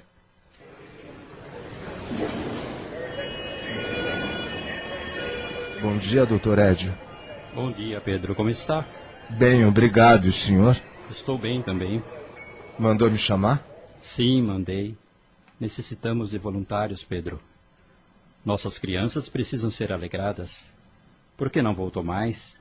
Sentimos a sua falta. Eu vim aqui pelo meu filho e. Quero lhe pedir para voltar a nos visitar. Então, seu Pedro, o senhor virá? Doutor Ed, eu vim aqui pelo meu filho e também. Quero lhe pedir para voltar a nos visitar. Os garotos estão perguntando por você. Vá até a enfermaria para vê-los. Acho que não sou capaz. Não sei como vai ser se entrar no quarto dos meninos e não ver meu filho. Você vai conseguir. Você os conquistou pelo carinho e nunca se deve abandonar um amigo. Vá, Pedro. Tá bem, eu vou. Mas não agora. Eu tenho que entrar na mercearia daqui a pouco. Eu estou ajudando o Valdemar, mas prometo que amanhã estarei aqui. Muito obrigado, Pedro. Tenha um bom dia, doutor Edio. Um bom dia para você também. Por que não pensei nisso antes? Esse meu amigo com certeza não terá mais vontade de morrer ocupando seu tempo nesse maravilhoso trabalho voluntário. Espero que ele não arrume mais confusões.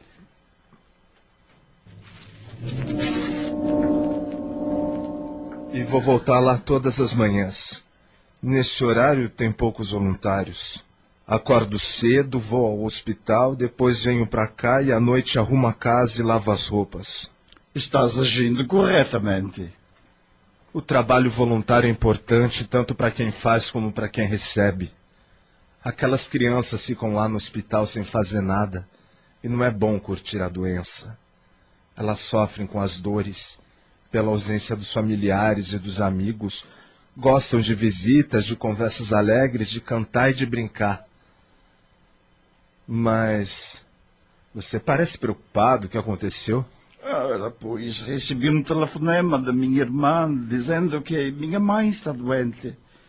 Acho que devo ir vê-la. Faz dois anos que não a vejo, pobrezinha. Não quer se abrir comigo, Valdemar? Posso te escutar e te aconselhar como se fosse seu pai? Pai? Ora, pois. Talvez não tenhamos muita diferença de idade. Devo ser mais velho que você há uns dez anos, mas o sofrimento me amadureceu. Se pai não serve, amigo então? É, pode ser. Está certo, Pedro. Vou me desabafar com você. Meu pai faleceu há dez anos. Eu morava com minha mãe e uma irmã. Ainda adolescente, fui trabalhar numa fábrica de pequeno porte. Era um bom empregado. Conheci uma moça chamada Anita e começamos a namorar. Pensando em casar, comecei a economizar porque eh, tinha certeza que ela gostava muito de mim. Mas um dia, Anita terminou comigo dizendo que amava outro gajo. Soube depois que o outro era o meu patrão. Ora, sofri muito pela traição e porque amava demais. Os dois se encontravam há meses. Não quis continuar trabalhando, mas na fábrica. E também meu patrão não queria mais eu como empregado. Fizemos um acordo. Resolvi mudar de cidade. Vim para cá pensando em comprar uma mercearia com o dinheiro do acerto e com o que tinha economizado. E aqui estou. Não voltei mais para lá. Minha mãe e minha irmã é que têm vindo me ver. E como a mamãe está adoentada, faz tempo que não nos vemos, pois. Valdemar, vá ver sua mãe. Eu tomo conta da mercearia para você. Pode confiar em mim. Cuido disso aqui como se fosse meu, porque é de um amigo a quem devo tanto. Vá sossegado. Viaje ainda hoje e vá abraçar sua mãezinha. E lá nem queira saber do resto. O resto a quem falas é Anitta, ora não? Uhum. Não sei se ainda a amo. Gostei dela por demais. Sofri muito e nunca mais soube dela. Eu preciso ir ver minha mãe. É meu dever de filho. E depois amo-a muito e estou bastante preocupado. Vá sim, Valdemar. Você não tem filhos e talvez por isso não consegue entender o amor que temos pelos nossos. Fique lá enquanto for necessário. Deixe a mercearia que vou cuidar de tudo. Tudo bem, Pedro, tudo bem. Você nem é meu empregado. E acho que já me pagou. Quero lhe pedir para ficar me ajudando até que Lair volte. Pago-lhe um ordenado. Tá bem, eu aceito. Assim pago minhas dívidas mais depressa.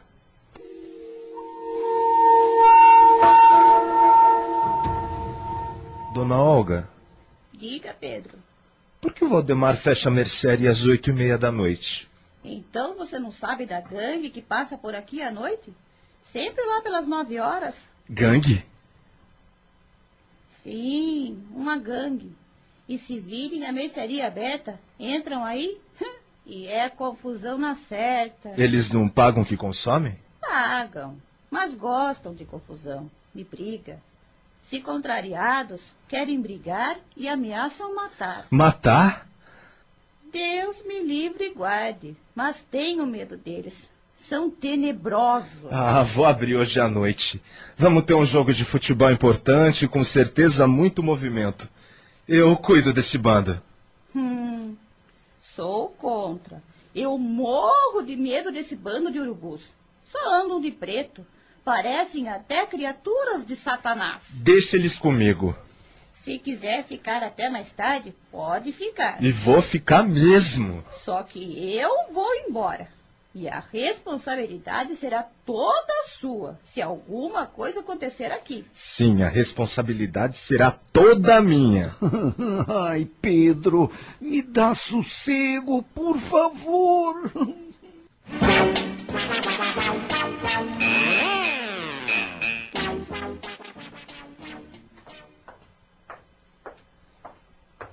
Estou indo embora, Pedro. Bom descanso, dona Olga.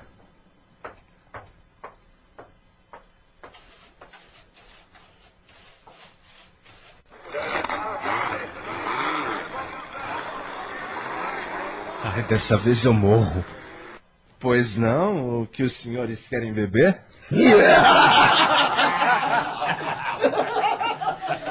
Olha só o tiozão. É educado. É o mais novo dono? Não sou dono, mas em que posso servi-lo? Cervejas. Você não tem medo da gente? Nem de vocês, nem de baratas e nem de ratos. Como é que é? Tá nos comparando com ratos e baratas? Tô sim. Por quê?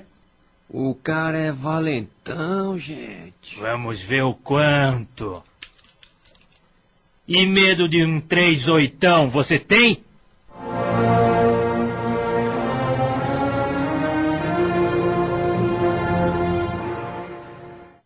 Acabamos de apresentar.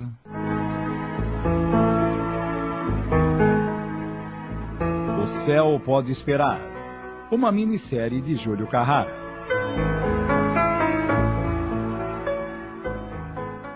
Passamos a apresentar.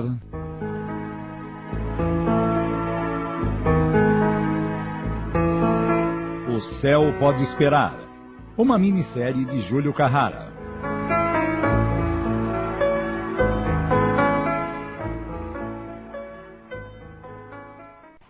Também não.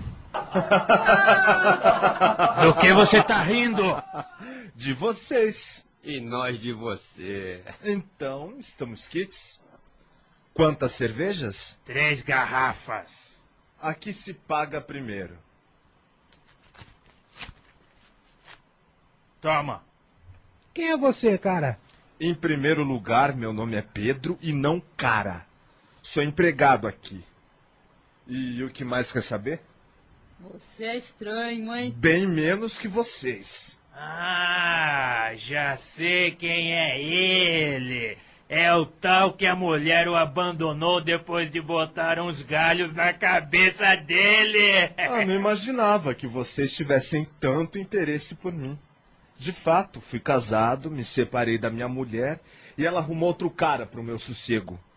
E o que você tem a ver com isso? E se eu lhe disser que tenho? Ah, você levou uns chifres também?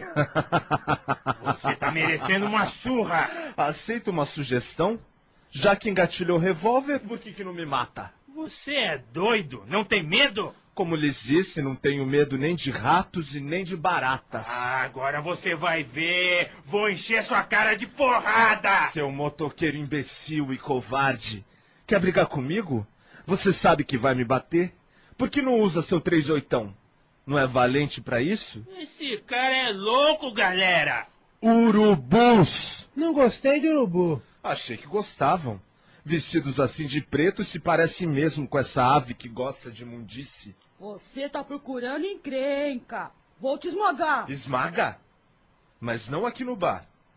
Vamos lá fora. Como já falei, sou empregado e se vocês quebrarem alguma coisa, vão ter que pagar. Pedro pensa. Acho que agora eu morro. Com certeza vão me surrar até a morte. Ah, deixa pra lá. Vamos tomar nossas brejas. Mas nem esse bando de metido a valentões não encara uma briga. Galera, é melhor saber o que esse cara quer.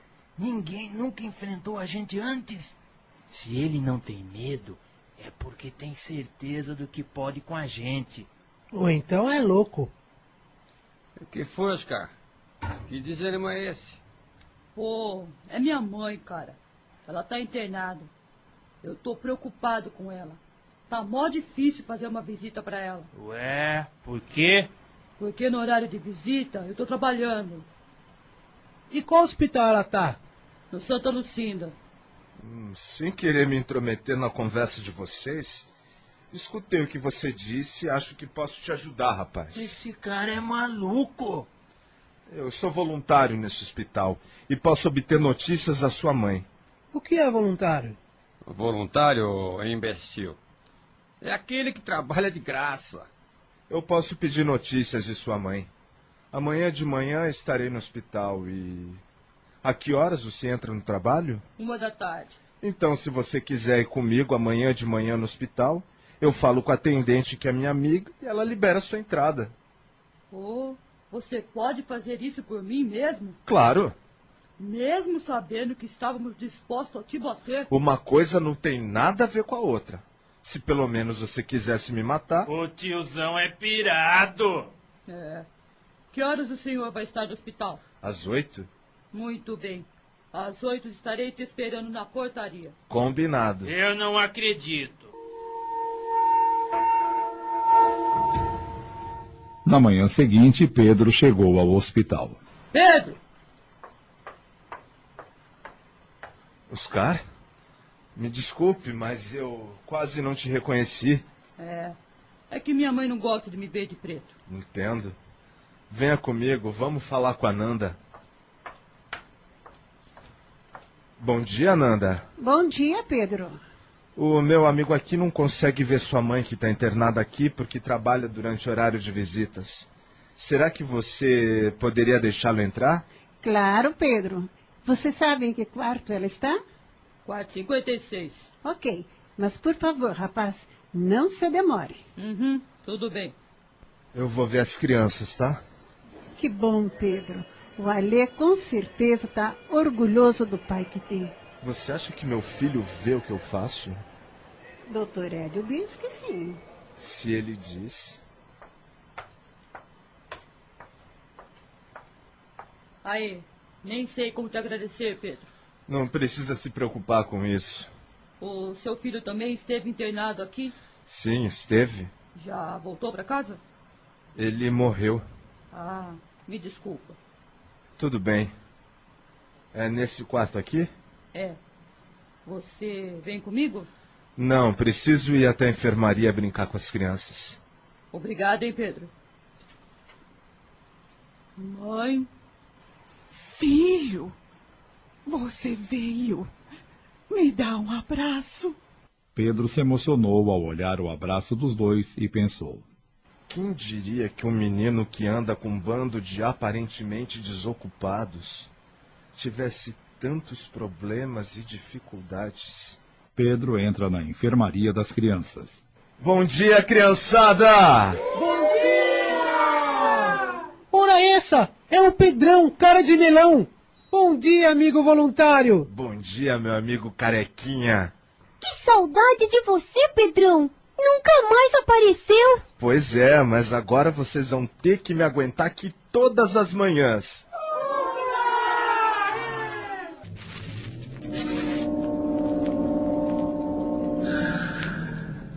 Numa tarde, Pedro recebeu o telefonema de Valdemar, que demorou mais do que previa. Olá, Valdemar. Estou te ligando, Pedro, para lhe dizer que fiquei aqui na minha cidade. Sua mãe piorou? Não, ela está bem melhor. Quando cheguei aqui, melhorou muito em me ver. Que bom. E você reviu todos os amigos? Ora, pois, uma cidade pequena, todos se veem.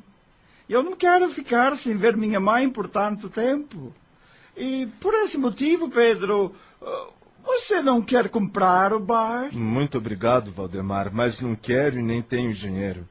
Mas eu posso anunciar aqui que logo aparecerão compradores. Mas e Anitta? Você teve notícia dela? Ah, Anitta, como lhe disse, gajo, eh, chegou a ficar noiva de um meu ex-patrão, mas não deu certo. Eles terminaram e ela está sozinha, já faz algum tempo. Nós nos encontramos e ela me confessou que sempre me amou, que se arrependeu e tudo mais. Reatamos e vamos namorar para ver se é isso mesmo que queremos. Eu confessei para ela que não me esqueci dela, como também não me esqueci de sua traição. Quero ter certeza de que podemos ser felizes e de que consigo esquecer que ela me traiu. E com o dinheiro que guardei nesses anos e com a venda do bar, vou comprar um mercadinho por aqui. Vai dar tudo certo, Valdemar. Torço muito por você e se ama Anitta, esqueça os fatos desagradáveis e perdoe-a. Quem não errou nessa vida, mágoas só nos fazem mal. É, tens razão, Pedro, tens razão. Qualquer novidade, ó, só me ligar, é? Fique despreocupado.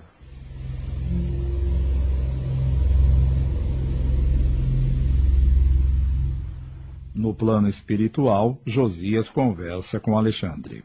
E meu pai, Josias, como ele tem passado? Ele me deu sossego agora. Está ocupando a cabeça com o trabalho na mercearia, ajudando seus novos amigos, indo diariamente para o hospital brincar com as crianças. Que bom! Gosto muito daqui, Josias. O lugar é bonito, todos me tratam muito bem. Meus novos amigos são ótimos, mas sinto falta da minha casa, das minhas coisas e muita saudade de papai, de mamãe, de Aline, dos amigos e até do hospital. O bom é que não sinto mais dores, enjoos. Estou muito animado e com muita vontade de brincar e estudar. É normal o que você sente, Alexandre. As colônias, cidades do plano espiritual, onde moram os desencarnados, que fizeram por merecer, são lindas. Nelas temos oportunidades de aprendizado e de fazer o bem. Com os que estão aqui mais homogêneos, não se tem medo de outro ser humano como no plano físico. A fraternidade é praticada só por isso afirmo que é encantador viver nas colônias espirituais. Tudo é prático. Seria perfeito se não fosse a saudade. Sabe o que mais gostei daqui, Josias? É de não ter encontrado a ociosidade. O estudo e o trabalho continuam. É maravilhoso, não é mesmo? Atividades preenchem o nosso tempo. Ter oportunidade de aprender é graça. Se aqui lembrarmos das pessoas que amamos, saber como elas estão e às vezes até ajudá-los, são muitos os desencarnados que conseguem dizer aos encarnados que continuam a amá-los. Gostaria muito de conhecer um local que tenha esse intercâmbio. Vou pedir ao orientador do educandário. Se ele permitir, vou levá-lo ao local em que sirvo, onde fazemos um bonito trabalho. São encarnados e desencarnados unidos pela vontade de realizar o bem. Mas não existe só essa maneira de fazer o intercâmbio. Você já não recebeu a visita de seu pai? Sim, mas ele estava com o corpo físico adormecido e pode nem se lembrar. É verdade. Isso pode acontecer. Mas você lembra. Como recebeu a visita, você também pode ir visitá-los vendo-os adormecidos ou acordados. Legal! Maravilha! Agora eu estou preocupado com a minha irmã Aline. Ela está grávida e há muito tempo sofre dos rins. Como ela está? A Aline está doente, Alexandre. Os seus rins estão deixando de funcionar.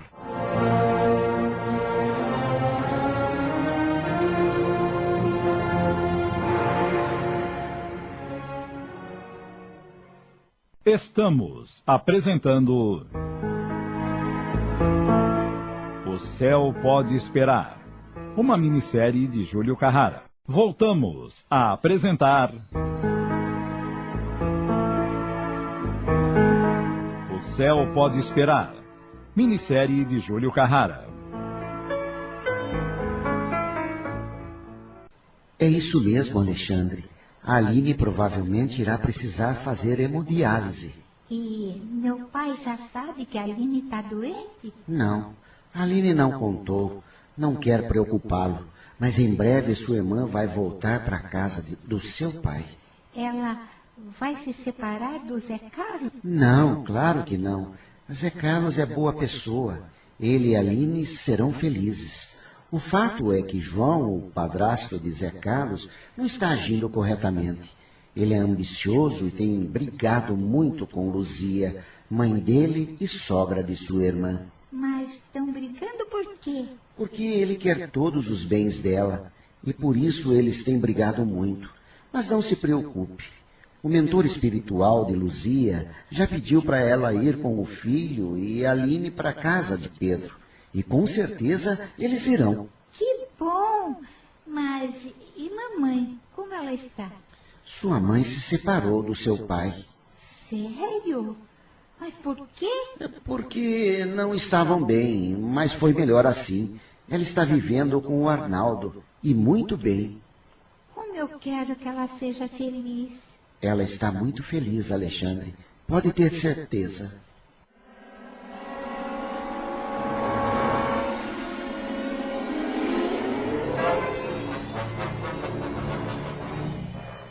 Numa tarde de domingo, Pedro vai visitar a filha. Ah, meu pai! Que bom que veio me visitar. Vim para conferir se era verdade o que me dizia, que estava bem e feliz. Mas é claro que tô, papai. Agora tenho certeza disso. Aline, meu anjo, estou empenhado em pagar minhas dívidas. Devo ainda para o Benedito e já paguei tudo para o Valdemar e agora ele me remunera pelo meu trabalho. Faço minhas refeições na mercearia e meu gasto é pouco. Quero muito dar um presente para o bebê, mas como não sei o que comprar, pensei: será que a Aline não faria essa compra para mim? Eu te dou dinheiro e você compra algo para esse bebezão que vem aí. Compro sim, pai. Não se preocupe. Dona Luzia e eu já compramos todo o enxoval para o bebê. Pai, você tá bem mesmo? Tô sim, Aline. Não tenho tempo nem para pensar. Gosto muito de ser voluntário no hospital e sou grato a Deus por ter me permitido retribuir um pouco do que o Valdemar fez por nós. Mas vamos mudar de assunto? E esse bebezão aí, quando chega? Ainda faltam dois meses. Isso é, se não nascer prematuro. Ele chuta tanto a minha barriga, como quem pede para sair. E quando sair, vai querer voltar para se sentir mais segura aí dentro. que besteira, papai.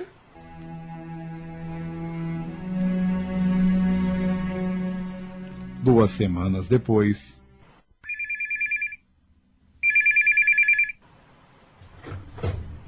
Alô? Alô? Pedro? Aqui é a Luzia. Boa tarde, Luzia. Como tem passado? Estou bem, mas muito ansiosa. A Aline. O que aconteceu com a minha filha? Não precisa ficar tão aflito. Tô te ligando para lhe dizer que a Aline está na maternidade. Na maternidade? Mas o bebê não ia nascer daqui a dois meses? É, me responda uma pergunta, Luzia. A Aline mentiu para mim? Ela estava grávida há mais tempo? Não, Pedro. Ela não mentiu. O bebê vai nascer de sete meses. Mas venha para cá, por favor. Vou tomar um banho rápido e já tô indo para aí. Meu neto tá nascendo! Meu neto tá nascendo! Que bom que está feliz, Pedro. Será que você vai me dar sossego agora e vai desistir da ideia de querer morrer?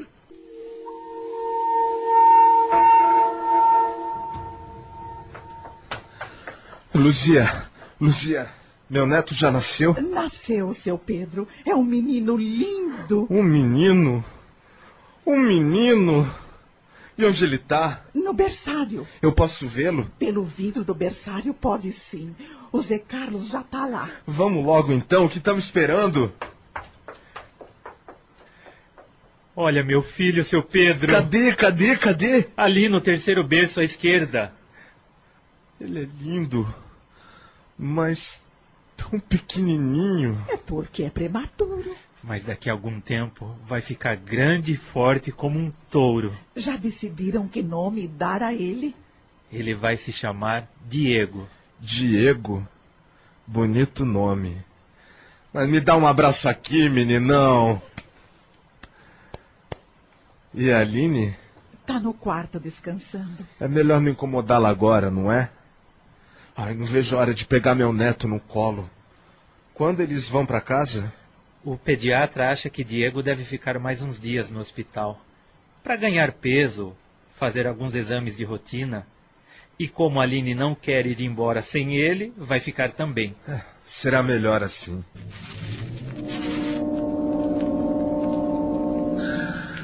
Sete dias depois, Aline e Diego voltaram para casa. Pedro retornou à casa da filha. Segura Diego, papai. Oh, mas que neto mais lindo você me deu, minha filha. Tô tão emocionado. Lembro de quando segurava você e o Alê quando bebês. Ah, como é molinho, dá até medo de derrubar. Vira essa boca pra lá, Deus me livre.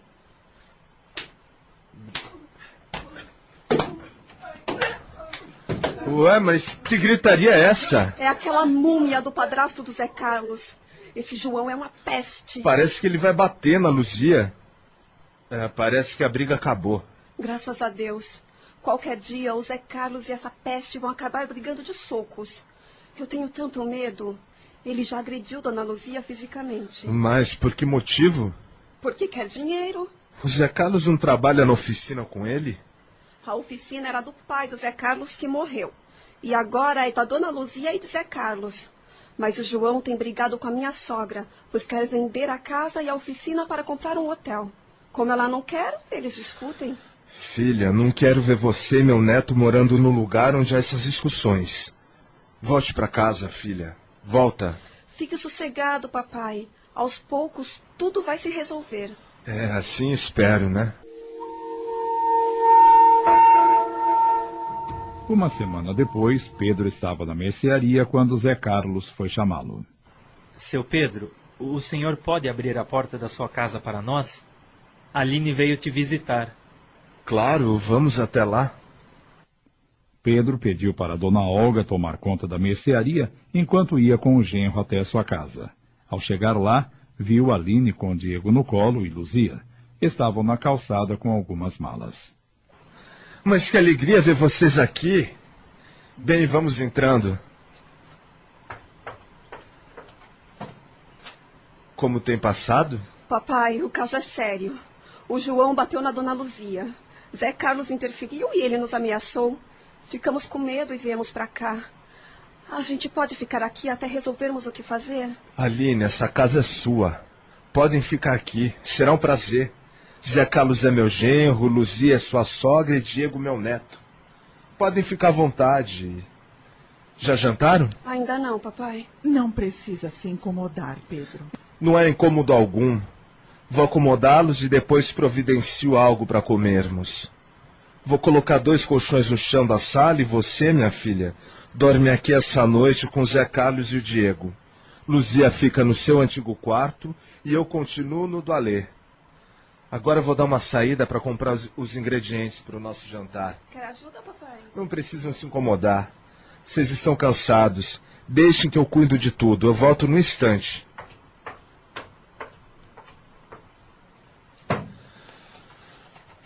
Ah, cheguei. Nossa, Pedro, quanta coisa.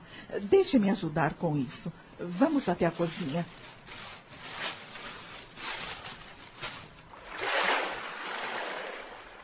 Luzia, não quero me intrometer em sua vida, mas não fique triste com essa separação.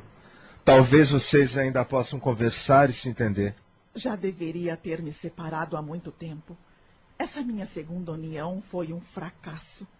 Eu só fico preocupada com medo que aquele traste venha atrás da gente. Isso não vai acontecer. Ele prometeu bater no Zé Carlos. Ai dele se vier aqui e tentar qualquer coisa contra o meu genro. Tenho tanto medo. Pode ficar despreocupada.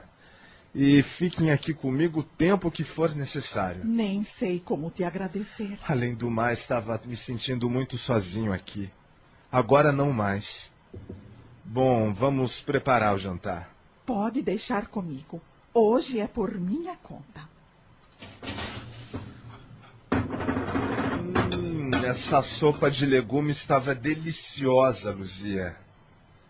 Oh, mas que desânimo é esse, gente? Vamos cantar alguma coisa. Ah, papai, hoje nem tem clima para isso. Venha aqui, seu moleque medroso!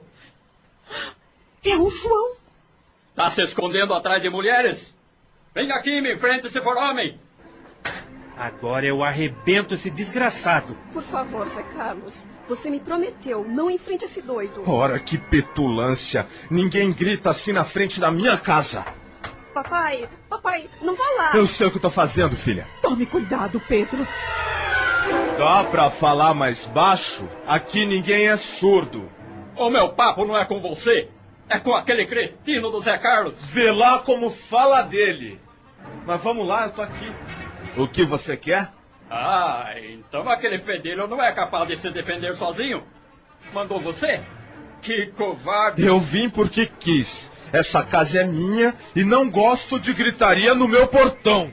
Então manda aquele babaca vir falar comigo. Cai fora daqui. Não, antes de dar uma surra na minha mulher e outra no filho dela. Você não vai bater em ninguém. E quem vai me impedir? Eu. Quer apanhar também? Apanhar não, mas vou querer lhe bater se não sair daqui agora. Ah, que bonzinho vai querer apanhar no lugar do genro. Que seja! João fez que ir embora e virou rápido no ato traiçoeiro e esmurrou o ar porque Pedro, atento, desviou-se. Toma cuidado, papai. Entre, por favor. Abra a porta, seu Pedro. Ele quer brigar comigo. É, é com você mesmo que eu quero brigar. Abra a porta para mim, seu Pedro. E, por favor, entre. Agora o papo é entre eu e eles, é Carlos. Onde meu pai aprendeu a lutar desse jeito? Não sei, não. Só sei que o João tá levando uma surra. Santo Deus! Olha lá, o que o João foi pegar na caminhonete? Um taco de beisebol. Ele vai acertar o papai. Cuidado, seu Pedro!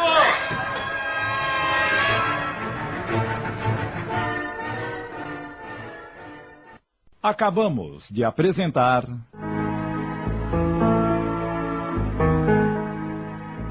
O Céu Pode Esperar. Uma minissérie de Júlio Carrara.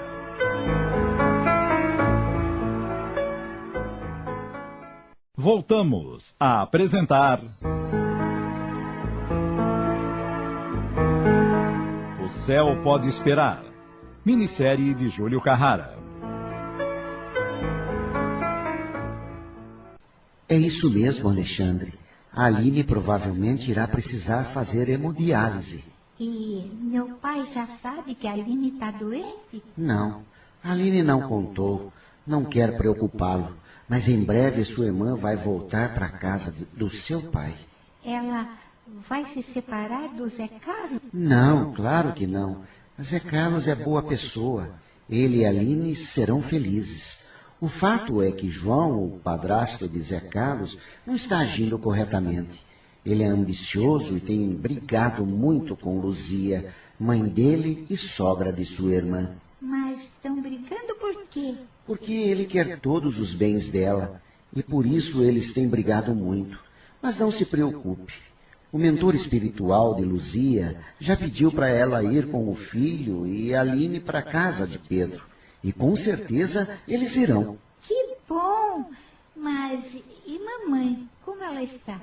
Sua mãe se separou do seu pai. Sério? Mas por quê? Porque não estavam bem, mas foi melhor assim. Ela está vivendo com o Arnaldo. E muito bem. Como eu quero que ela seja feliz. Ela está muito feliz, Alexandre. Pode ter certeza.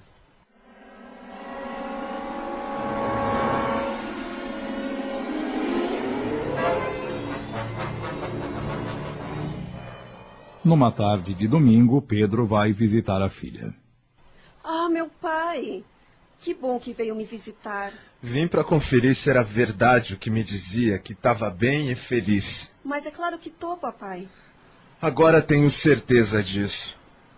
Aline, meu anjo, tô empenhado em pagar minhas dívidas. Devo ainda para o Benedito e já paguei tudo para o Valdemar e agora ele me remunera pelo meu trabalho. Faço minhas refeições na mercearia e meu gasto é pouco. Quero muito dar um presente para o bebê, mas como não sei o que comprar, pensei: será que a Aline não faria essa compra para mim? Eu te dou dinheiro e você compra algo para esse bebezão que vem aí. Compro sim, pai. Não se preocupe. Dona Luzia e eu já compramos todo o enxoval para o bebê. Pai, você tá bem mesmo? Tô sim, Aline. Não tenho tempo nem para pensar. Gosto muito de ser voluntário no hospital e sou grato a Deus por ter me permitido retribuir um pouco do que o Valdemar fez por nós. Mas vamos mudar de assunto? E esse bebezão aí, quando chega? Ainda faltam dois meses. Isso é, se não nascer prematuro. Ele chuta tanto a minha barriga, como quem pede para sair. E quando sair, vai querer voltar para se sentir mais seguro aí dentro. que besteira, papai.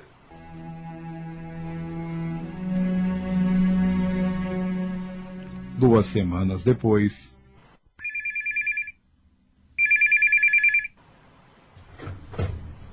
Alô?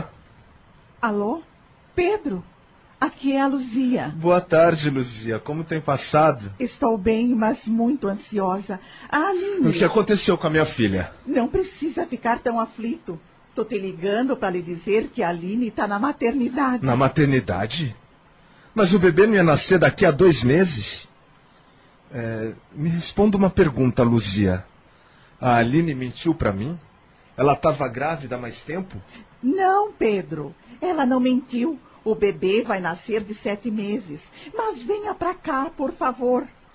Vou tomar um banho rápido e já tô indo para aí. Meu neto tá nascendo! Meu neto tá nascendo! Que bom que está feliz, Pedro. Será que você vai me dar sossego agora e vai desistir da ideia de querer morrer?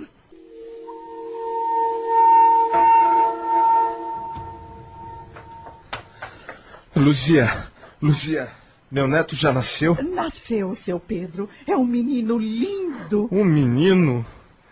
Um menino? E onde ele está? No berçário. Eu posso vê-lo? Pelo vidro do berçário, pode sim. O Zé Carlos já está lá. Vamos logo então, que estamos esperando. Olha, meu filho, seu Pedro. Cadê, cadê, cadê? Ali no terceiro berço à esquerda.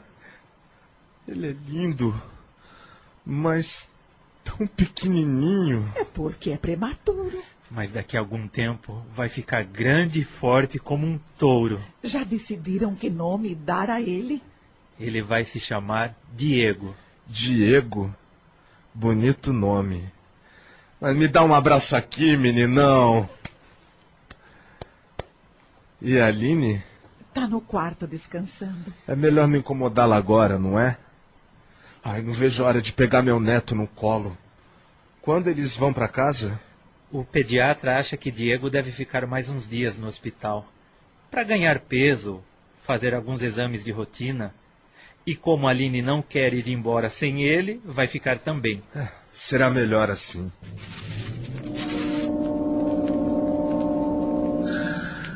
Sete dias depois, Aline e Diego voltaram para casa. Pedro retornou à casa da filha. Segura o Diego, papai. Oh, mas que neto mais lindo você me deu, minha filha. Estou tão emocionado.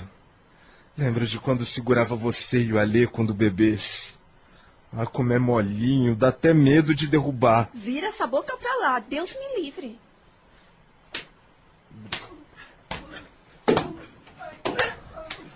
Ué, mas que gritaria é essa? É aquela múmia do padrasto do Zé Carlos. Esse João é uma peste. Parece que ele vai bater na Luzia. É, parece que a briga acabou. Graças a Deus. Qualquer dia o Zé Carlos e essa peste vão acabar brigando de socos. Eu tenho tanto medo. Ele já agrediu Dona Luzia fisicamente. Mas por que motivo? Porque quer dinheiro. O Zé Carlos não trabalha na oficina com ele? A oficina era do pai do Zé Carlos que morreu. E agora é da Dona Luzia e de Zé Carlos. Mas o João tem brigado com a minha sogra, pois quer vender a casa e a oficina para comprar um hotel. Como ela não quer, eles discutem. Filha, não quero ver você e meu neto morando no lugar onde há essas discussões. Volte para casa, filha. Volta. Fique sossegado, papai. Aos poucos, tudo vai se resolver. É, assim espero, né? Uma semana depois, Pedro estava na mercearia quando Zé Carlos foi chamá-lo. Seu Pedro, o senhor pode abrir a porta da sua casa para nós? Aline veio te visitar. Claro, vamos até lá. Pedro pediu para Dona Olga tomar conta da mercearia enquanto ia com o genro até sua casa. Ao chegar lá, viu Aline com Diego no colo e Luzia. Estavam na calçada com algumas malas. Mas que alegria ver vocês aqui. Bem, vamos entrando. Como tem passado? Papai, o caso é sério. O João bateu na dona Luzia. Zé Carlos interferiu e ele nos ameaçou. Ficamos com medo e viemos para cá. A gente pode ficar aqui até resolvermos o que fazer? Aline, essa casa é sua. Podem ficar aqui. Será um prazer. Zé Carlos é meu genro, Luzia é sua sogra e Diego meu neto. Podem ficar à vontade. Já jantaram? Ainda não, papai. Não precisa se incomodar, Pedro. Não é incômodo algum. Vou acomodá-los e depois providencio algo para comermos. Vou colocar dois colchões no chão da sala e você, minha filha, dorme aqui essa noite com Zé Carlos e o Diego. Luzia fica no seu antigo quarto e eu continuo no do Alê. Agora vou dar uma saída para comprar os, os ingredientes para o nosso jantar. Quer ajuda, papai? Não precisam se incomodar. Vocês estão cansados. Deixem que eu cuido de tudo. Eu volto no instante.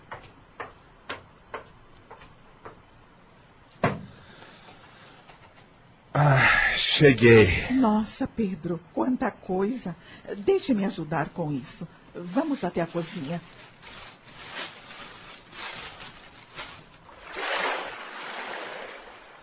Luzia, não quero me intrometer em sua vida, mas não fique triste com essa separação. Talvez vocês ainda possam conversar e se entender. Já deveria ter me separado há muito tempo. Essa minha segunda união foi um fracasso. Eu só fico preocupada com medo que aquele traste venha atrás da gente. Isso não vai acontecer. Ele prometeu bater no Zé Carlos. Ai dele se vier aqui tentar qualquer coisa contra o meu genro. Tenho tanto medo. Pode ficar despreocupada. E fiquem aqui comigo o tempo que for necessário. Nem sei como te agradecer. Além do mais, estava me sentindo muito sozinho aqui. Agora não mais. Bom, vamos preparar o jantar. Pode deixar comigo. Hoje é por minha conta. Hum, essa sopa de legumes estava deliciosa, Luzia. Oh, mas que desânimo é esse, gente? Vamos cantar alguma coisa. Ah, papai, hoje nem tem clima para isso. Venha aqui, seu moleque medroso! É o João! Tá se escondendo atrás de mulheres? Venha aqui me enfrente se for homem! Agora eu arrebento esse desgraçado. Por favor, Zé Carlos, você me prometeu, não enfrente esse doido. Ora, que petulância! Ninguém grita assim na frente da minha casa! Papai, papai, não vá lá! Eu sei o que eu tô fazendo, filha. Tome cuidado, Pedro. Dá pra falar mais baixo? Aqui ninguém é surdo. O meu papo não é com você, é com aquele cretino do Zé Carlos. Vê lá como fala dele. Mas vamos lá, eu tô aqui. O que você quer? Ah, então aquele fedelho não é capaz de se defender sozinho? Mandou você? Que covarde! Eu vim porque quis. Essa casa é minha e não gosto de gritaria no meu portão. Então manda aquele babaca vir falar comigo? Cai fora daqui. Não, antes de dar uma surra na minha mulher e outra no filho dela. Você não vai bater em ninguém. E quem vai me impedir? Eu. Quer apanhar também? Apanhar não, mas vou querer lhe bater se não sair daqui agora. Ah, que bonzinho. Vai querer apanhar no lugar do genro. Que seja. João fez que ia embora e virou rápido no ato traiçoeiro e esmurrou o ar porque Pedro, atento, desviou-se. Toma cuidado, papai. Entre, por favor. Abra a porta, seu Pedro. Ele quer brigar comigo. É, é com você mesmo que eu quero brigar. Abra a porta para mim, seu Pedro. E por favor, entre. Agora o papo é entre eu e ele, Zé Carlos. Onde meu pai aprendeu a lutar desse jeito? Não sei não. Só sei que o João tá levando uma surra. Santo Deus! Olha lá, o que o João foi pegar na caminhonete? Um taco de beisebol. Ele vai acertar o papai. Cuidado, seu Pedro!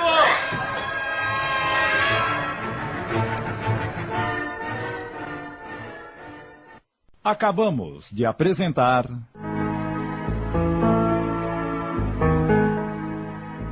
O Céu Pode Esperar.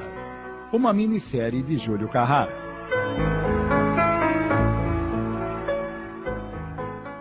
Passamos a apresentar.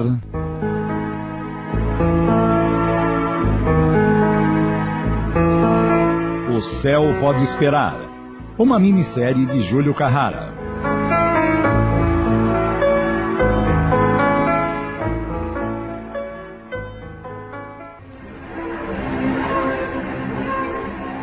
João foi para cima de Pedro, que desviou com agilidade, torceu o braço dele, pegou o taco de beisebol e jogou-o por cima do portão da sua casa. Poderia te dar uma surra com esse taco de beisebol, mas não sou covarde. Luto como uma pessoa decente que sou.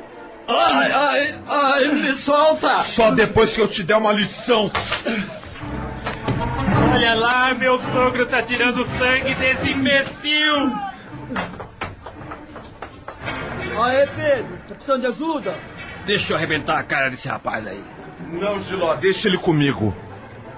Pronto. Agora vá embora e não volte mais aqui, senão vai levar outra pior. Meu Deus, é o bando de preto. Você tá bem, Pedro? Tô sim.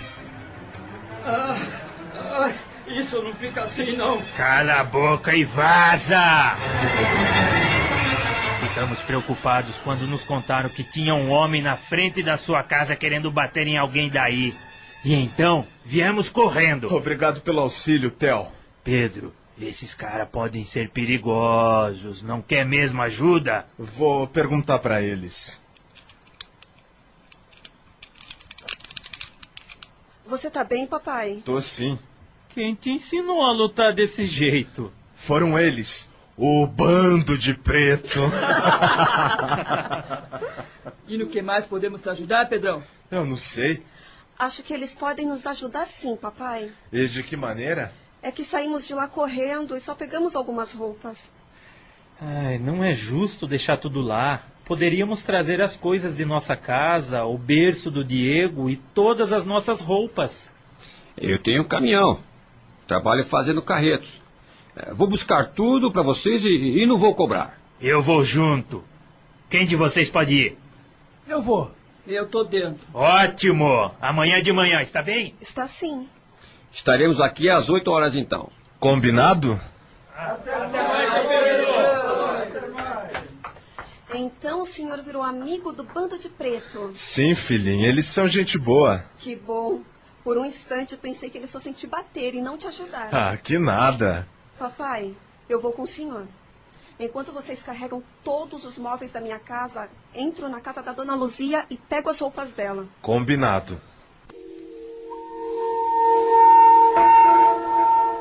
No dia seguinte, o caminhão dirigido por Giló estacionou na frente da casa de Luzia.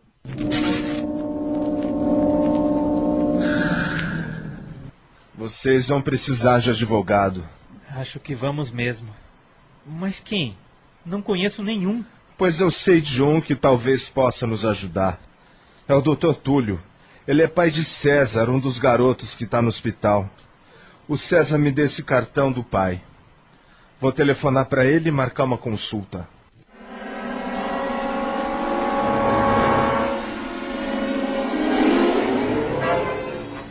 Boa tarde, doutor Túlio. Boa tarde, Pedrão.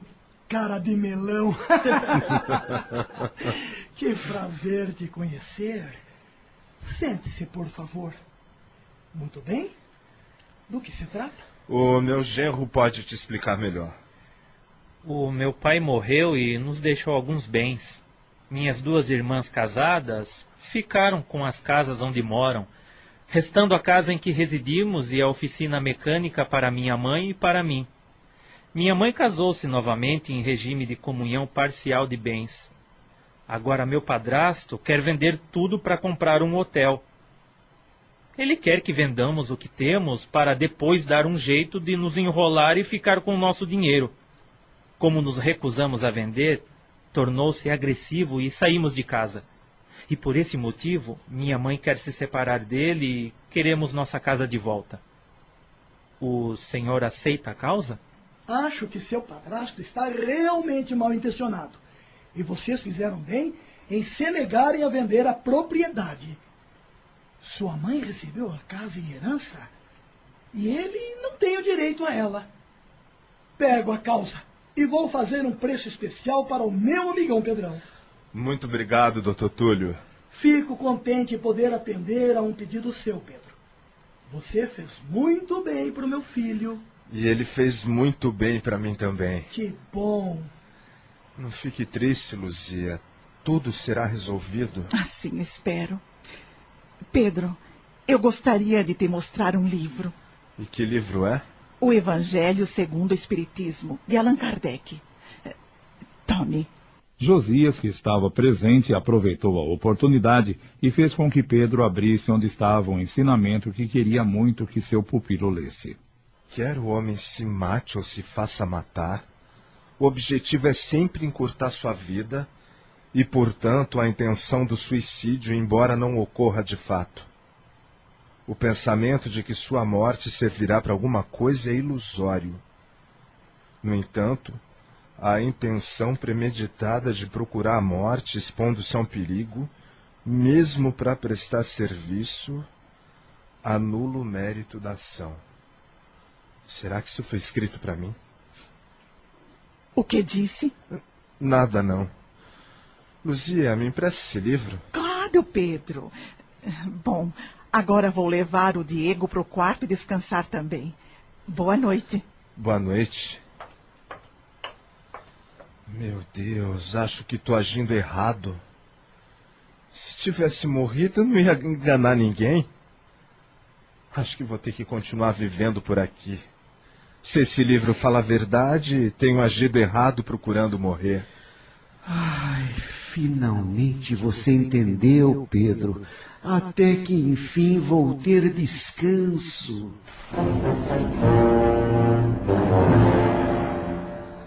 Pedro continuou com sua rotina. Pela manhã, ia ao hospital e à tarde e à noite trabalhava na mercearia. passou a almoçar em casa. A comida de Luzia era muito boa. Gostava de ficar na companhia deles, de conversar com Luzia, de paparicar o neto. Após o almoço, Pedro propôs ao genro. Zé Carlos, por que você não faz um curso profissionalizante? Sei que trabalhava com mecânico com João. Se gosta dessa profissão, por que não estuda para ser um profissional ainda melhor? Vá, Zé Carlos. Vá, meu filho. Está bem, eu vou. Bom, agora vou dar um pulinho na mercearia. Ontem recebi um telefonema de um possível comprador. Disse que estaria lá às 15 horas para negociarmos. O, o Valdemar não volta mais, papai? Só virá para assinar a papelada da venda da mercearia e para passar a escritura. Espero que isso se resolva logo. Qualquer coisa, se precisarem falar comigo, só dá um pulinho lá. Pode deixar. Fui! Pedro, ao chegar na mercearia, recebeu a visita de um homem que se interessou pelo ponto e fecharam o negócio.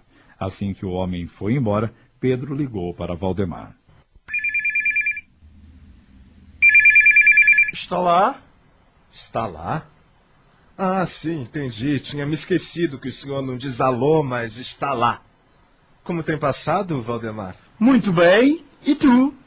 Como estão os negócios? Liguei para te informar que a mercearia foi vendida. Mas que felicidade! Agora o senhor precisa vir para cá para assinar a papelada. Amanhã mesmo estarei aí. Certo. Boa tarde para o senhor também. E até amanhã.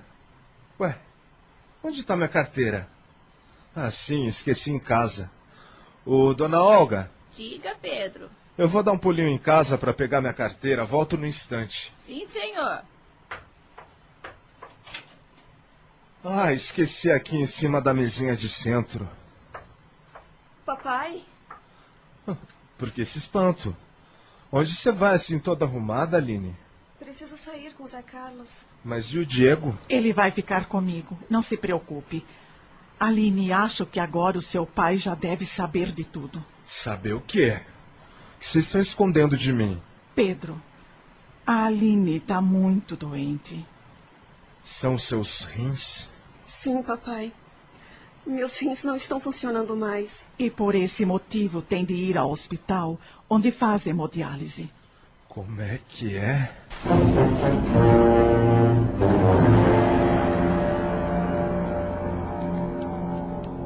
Estamos apresentando. O Céu Pode Esperar. Uma minissérie de Júlio Carrara. Voltamos a apresentar.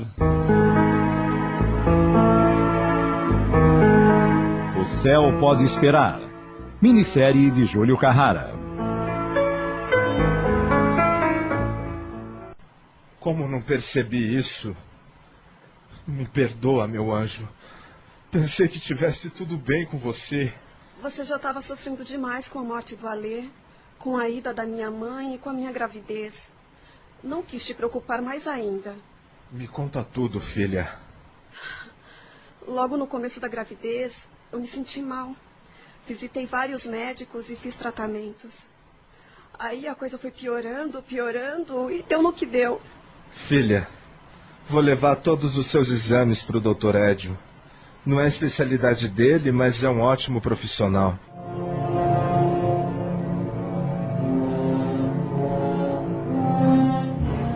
Doutor Edio, aqui são os exames da minha filha. Por favor, dê uma olhada e me aconselhe o que devemos fazer. Sua filha necessita de um transplante. Precisa se inscrever e ficar na fila? Ela já fez isso. Não é preciso morrer para doar um dos rins, não é? Não, Pedro. Então tá decidido. Eu serei o doador para minha filha. Não é assim tão fácil. Você, como pai, tem uma boa chance de poder ser o doador. Mas precisa ser compatível. Se eu for compatível, então tá decidido. Serei o doador. Pedro, temos aqui no hospital o Dr. Vanderlei, um ótimo cirurgião que já fez alguns transplantes de rins com êxito. Vou conversar com ele hoje. Se você estiver bem e for compatível, essa cirurgia acontecerá em breve. Nem sei como te agradecer, Dr. Edio. Você está recebendo retorno, Pedro. Retorno de quê? Retorno dos seus atos. Quando fazemos o mal, recebemos maldades. Mas quando fazemos o bem sem interesse, recebemos o bem também. Você serve aqui como voluntário, alegra nossas crianças doentes, ajuda a aliviar as dores. Volte amanhã que terei um parecer do Dr. Vanderlei. Voltarei.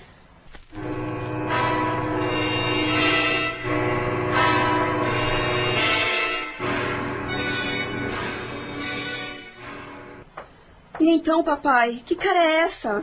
Você não é compatível? Eu. Eu acabei de falar com o Dr. Vanderlei e ele me disse que. Que o que, Pedro? Diga logo. Ele me disse que eu sou compatível e que o transplante será feito daqui a 15 dias. Isso é bom demais para ser verdade. O sofrimento acabou, meu amor. Acabou. Isso merece uma comemoração. E o que estamos esperando? Vamos brindar, minha gente.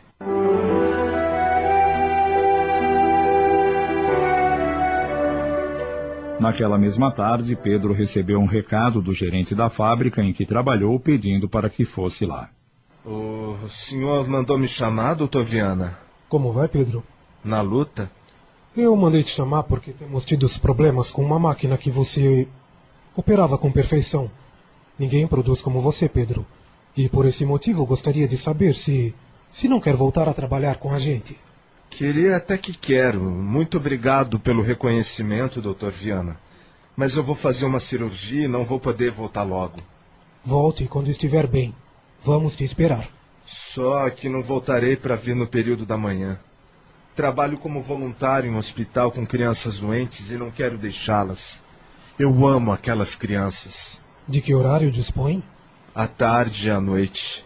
O que acha de trabalhar das 12 às 19 horas? Acertado. Assim que receber alta médica, estarei aqui para trabalhar. Muito obrigado, Pedro. Eu é que agradeço.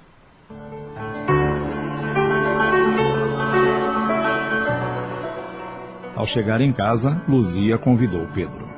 Pedro, Zé Carlos e eu estamos indo para a casa de oração que frequentamos. Você não quer ir com a gente? Mas e a Aline? Não se preocupe, papai. Eu fico bem aqui. Tem certeza que vai ficar bem sozinha? Eu não tô sozinha, papai. Tô com o Diego. Não se preocupe. Vá, vá com eles. Eu vou. Pedro chegou com Luzia e Zé Carlos no centro. Às 20 horas em ponto, Eusébio foi à frente e deu uma palestra. Quem procura o mal, com certeza encontrará maldades, porque nos afinamos com os nossos semelhantes. Para encontrar o bem, é necessário buscá-lo todos os dias. E pela predominância do mal em nosso planeta, ainda é mais fácil encontrá-lo. Mas o bem será encontrado como valor divino e eterno. É indispensável muita vigilância na decisão de buscarmos algo, porque o Mestre afirmou: quem busca, acha, e acharemos, sem dúvida, sempre que procuramos. Nesse momento, Pedro sentiu um frio na barriga e pensou: Meu Deus, achamos o que procuramos. Eu procurei a morte e será que agora eu vou encontrá-la? Agora eu não quero mais morrer. Fui egoísta, pensei só em mim e me esqueci da Aline. Quis morrer, minha filha precisava de um pai. Fui tão imprudente. Seu Pedro, vamos tomar passe? O que é isso? Um dos médiuns vai colocar a mão sobre o Senhor e vai lhe transmitir energias benéficas. Pedro aproximou-se de um dos médiuns que lhe deu um passe. É a primeira vez que veio aqui? É. Tenho um recado para você. É de um menino. Ele diz. Pedro, preste atenção. Viva aí encarnado e seja muito feliz. Eu te amo. Agora pode ir.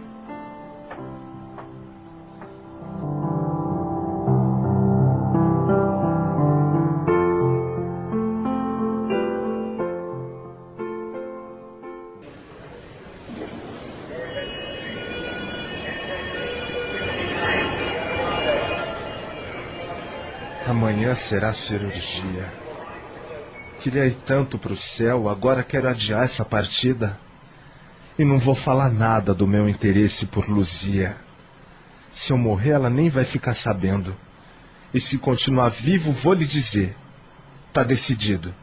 Se não morrer, declaro a ela o meu amor.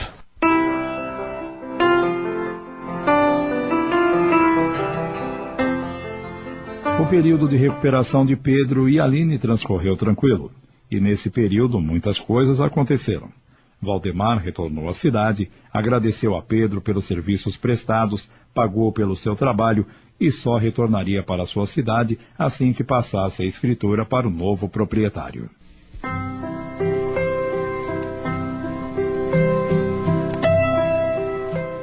Pedro,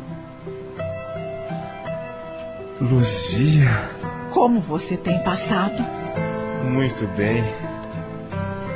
Luzia, já que Deus me deixou por aqui, posso dizer algo agora que há muito tempo queria lhe falar. Eu. Fale, Pedro. Luzia, eu te quero pra mim. Oh, Pedro pensa. Será que se. Ah, é sim ou não? Ela não responde. Não posso mais ficar nessa agonia. Luzia, você não diz mais nada além desse. Ah, você tá me pedindo em namoro? ai, até que enfim ela entendeu. É isso mesmo. Então, Luzia, você quer namorar comigo? Aceito. Ufa!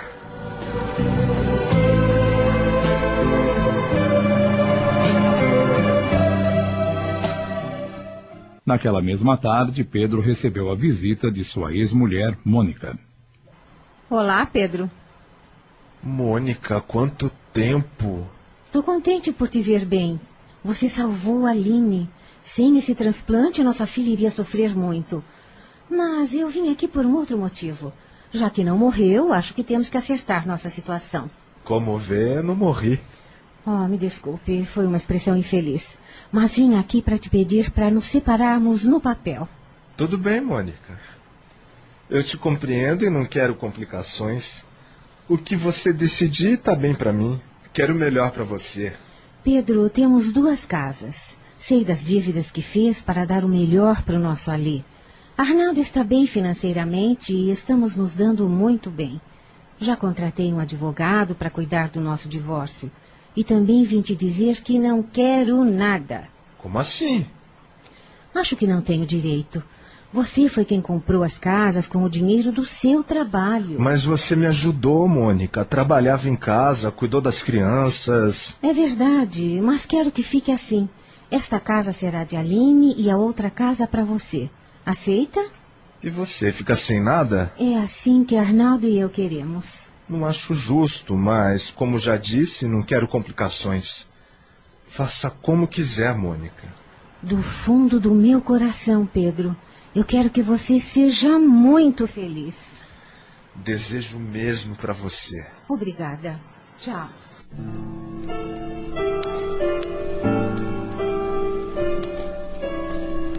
Pedro recebeu alta primeiro que Aline. Antes de ir para casa, foi ver a filha que estava em outra ala do hospital. Papai, que bom te ver. Tava preocupada com você. Como tá vendo, eu tô bem. Você também, filhota, tá com bom aspecto. O rim tá funcionando. E graças a você. Não, graças a mim não. Graças a Deus, minha filha. Aline voltou para casa e se recuperava bem também. Não desgrudava um segundo do filho Diego. Numa noite, após o jantar, Pedro falou. Aline, Zé Carlos, Luzi e eu temos uma coisa para lhes dizer. É uma surpresa. Vão ficar juntos. Como vocês adivinharam? É que vocês não conseguiram esconder. Vocês se olham com tanto carinho. Ficamos felizes. É uma ótima surpresa. Josias e Alexandre, que estavam ouvindo a conversa, suspiraram aliviados. Posso agora estudar sossegado. Não precisarei me preocupar com o papai. Eu virei sempre visitá-los e ajudar no que for possível. Volto tranquilo às minhas atividades, já que Pedro não vai mais me dar trabalho. Ufa, Nem acredito que esse homem vai me dar sossego agora. Mas e agora, papai? O que tem a dizer? A única coisa que eu tenho para lhe dizer agora, minha filha, é que o céu. O céu pode me esperar.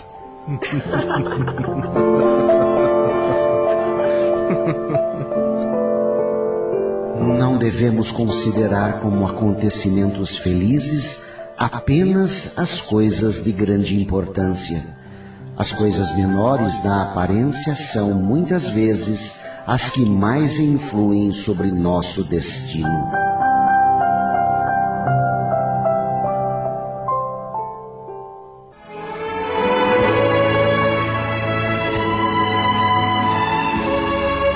As nossas encarnações são basicamente oportunidades de evolução espiritual que se caracteriza principalmente pelo bem que fazemos aos outros.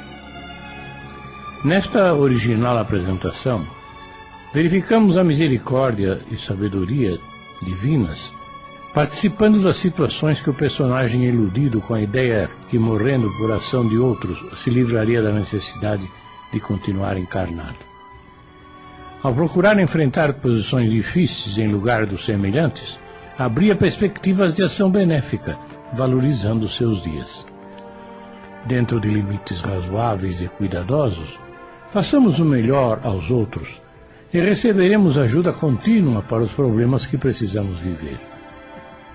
O título deste texto sugere que, se morrermos para ajudar a outros, estaremos mais próximos do céu no entanto, o céu é construção contínua de quem se sacrifica por alguém ou alguns. A Rede Boa Nova de Rádio apresentou O Céu Pode Esperar, minissérie de Júlio Carrara em 10 capítulos, baseada na obra do espírito Antônio Carlos, psicografada por Vera Lúcia Marinzec.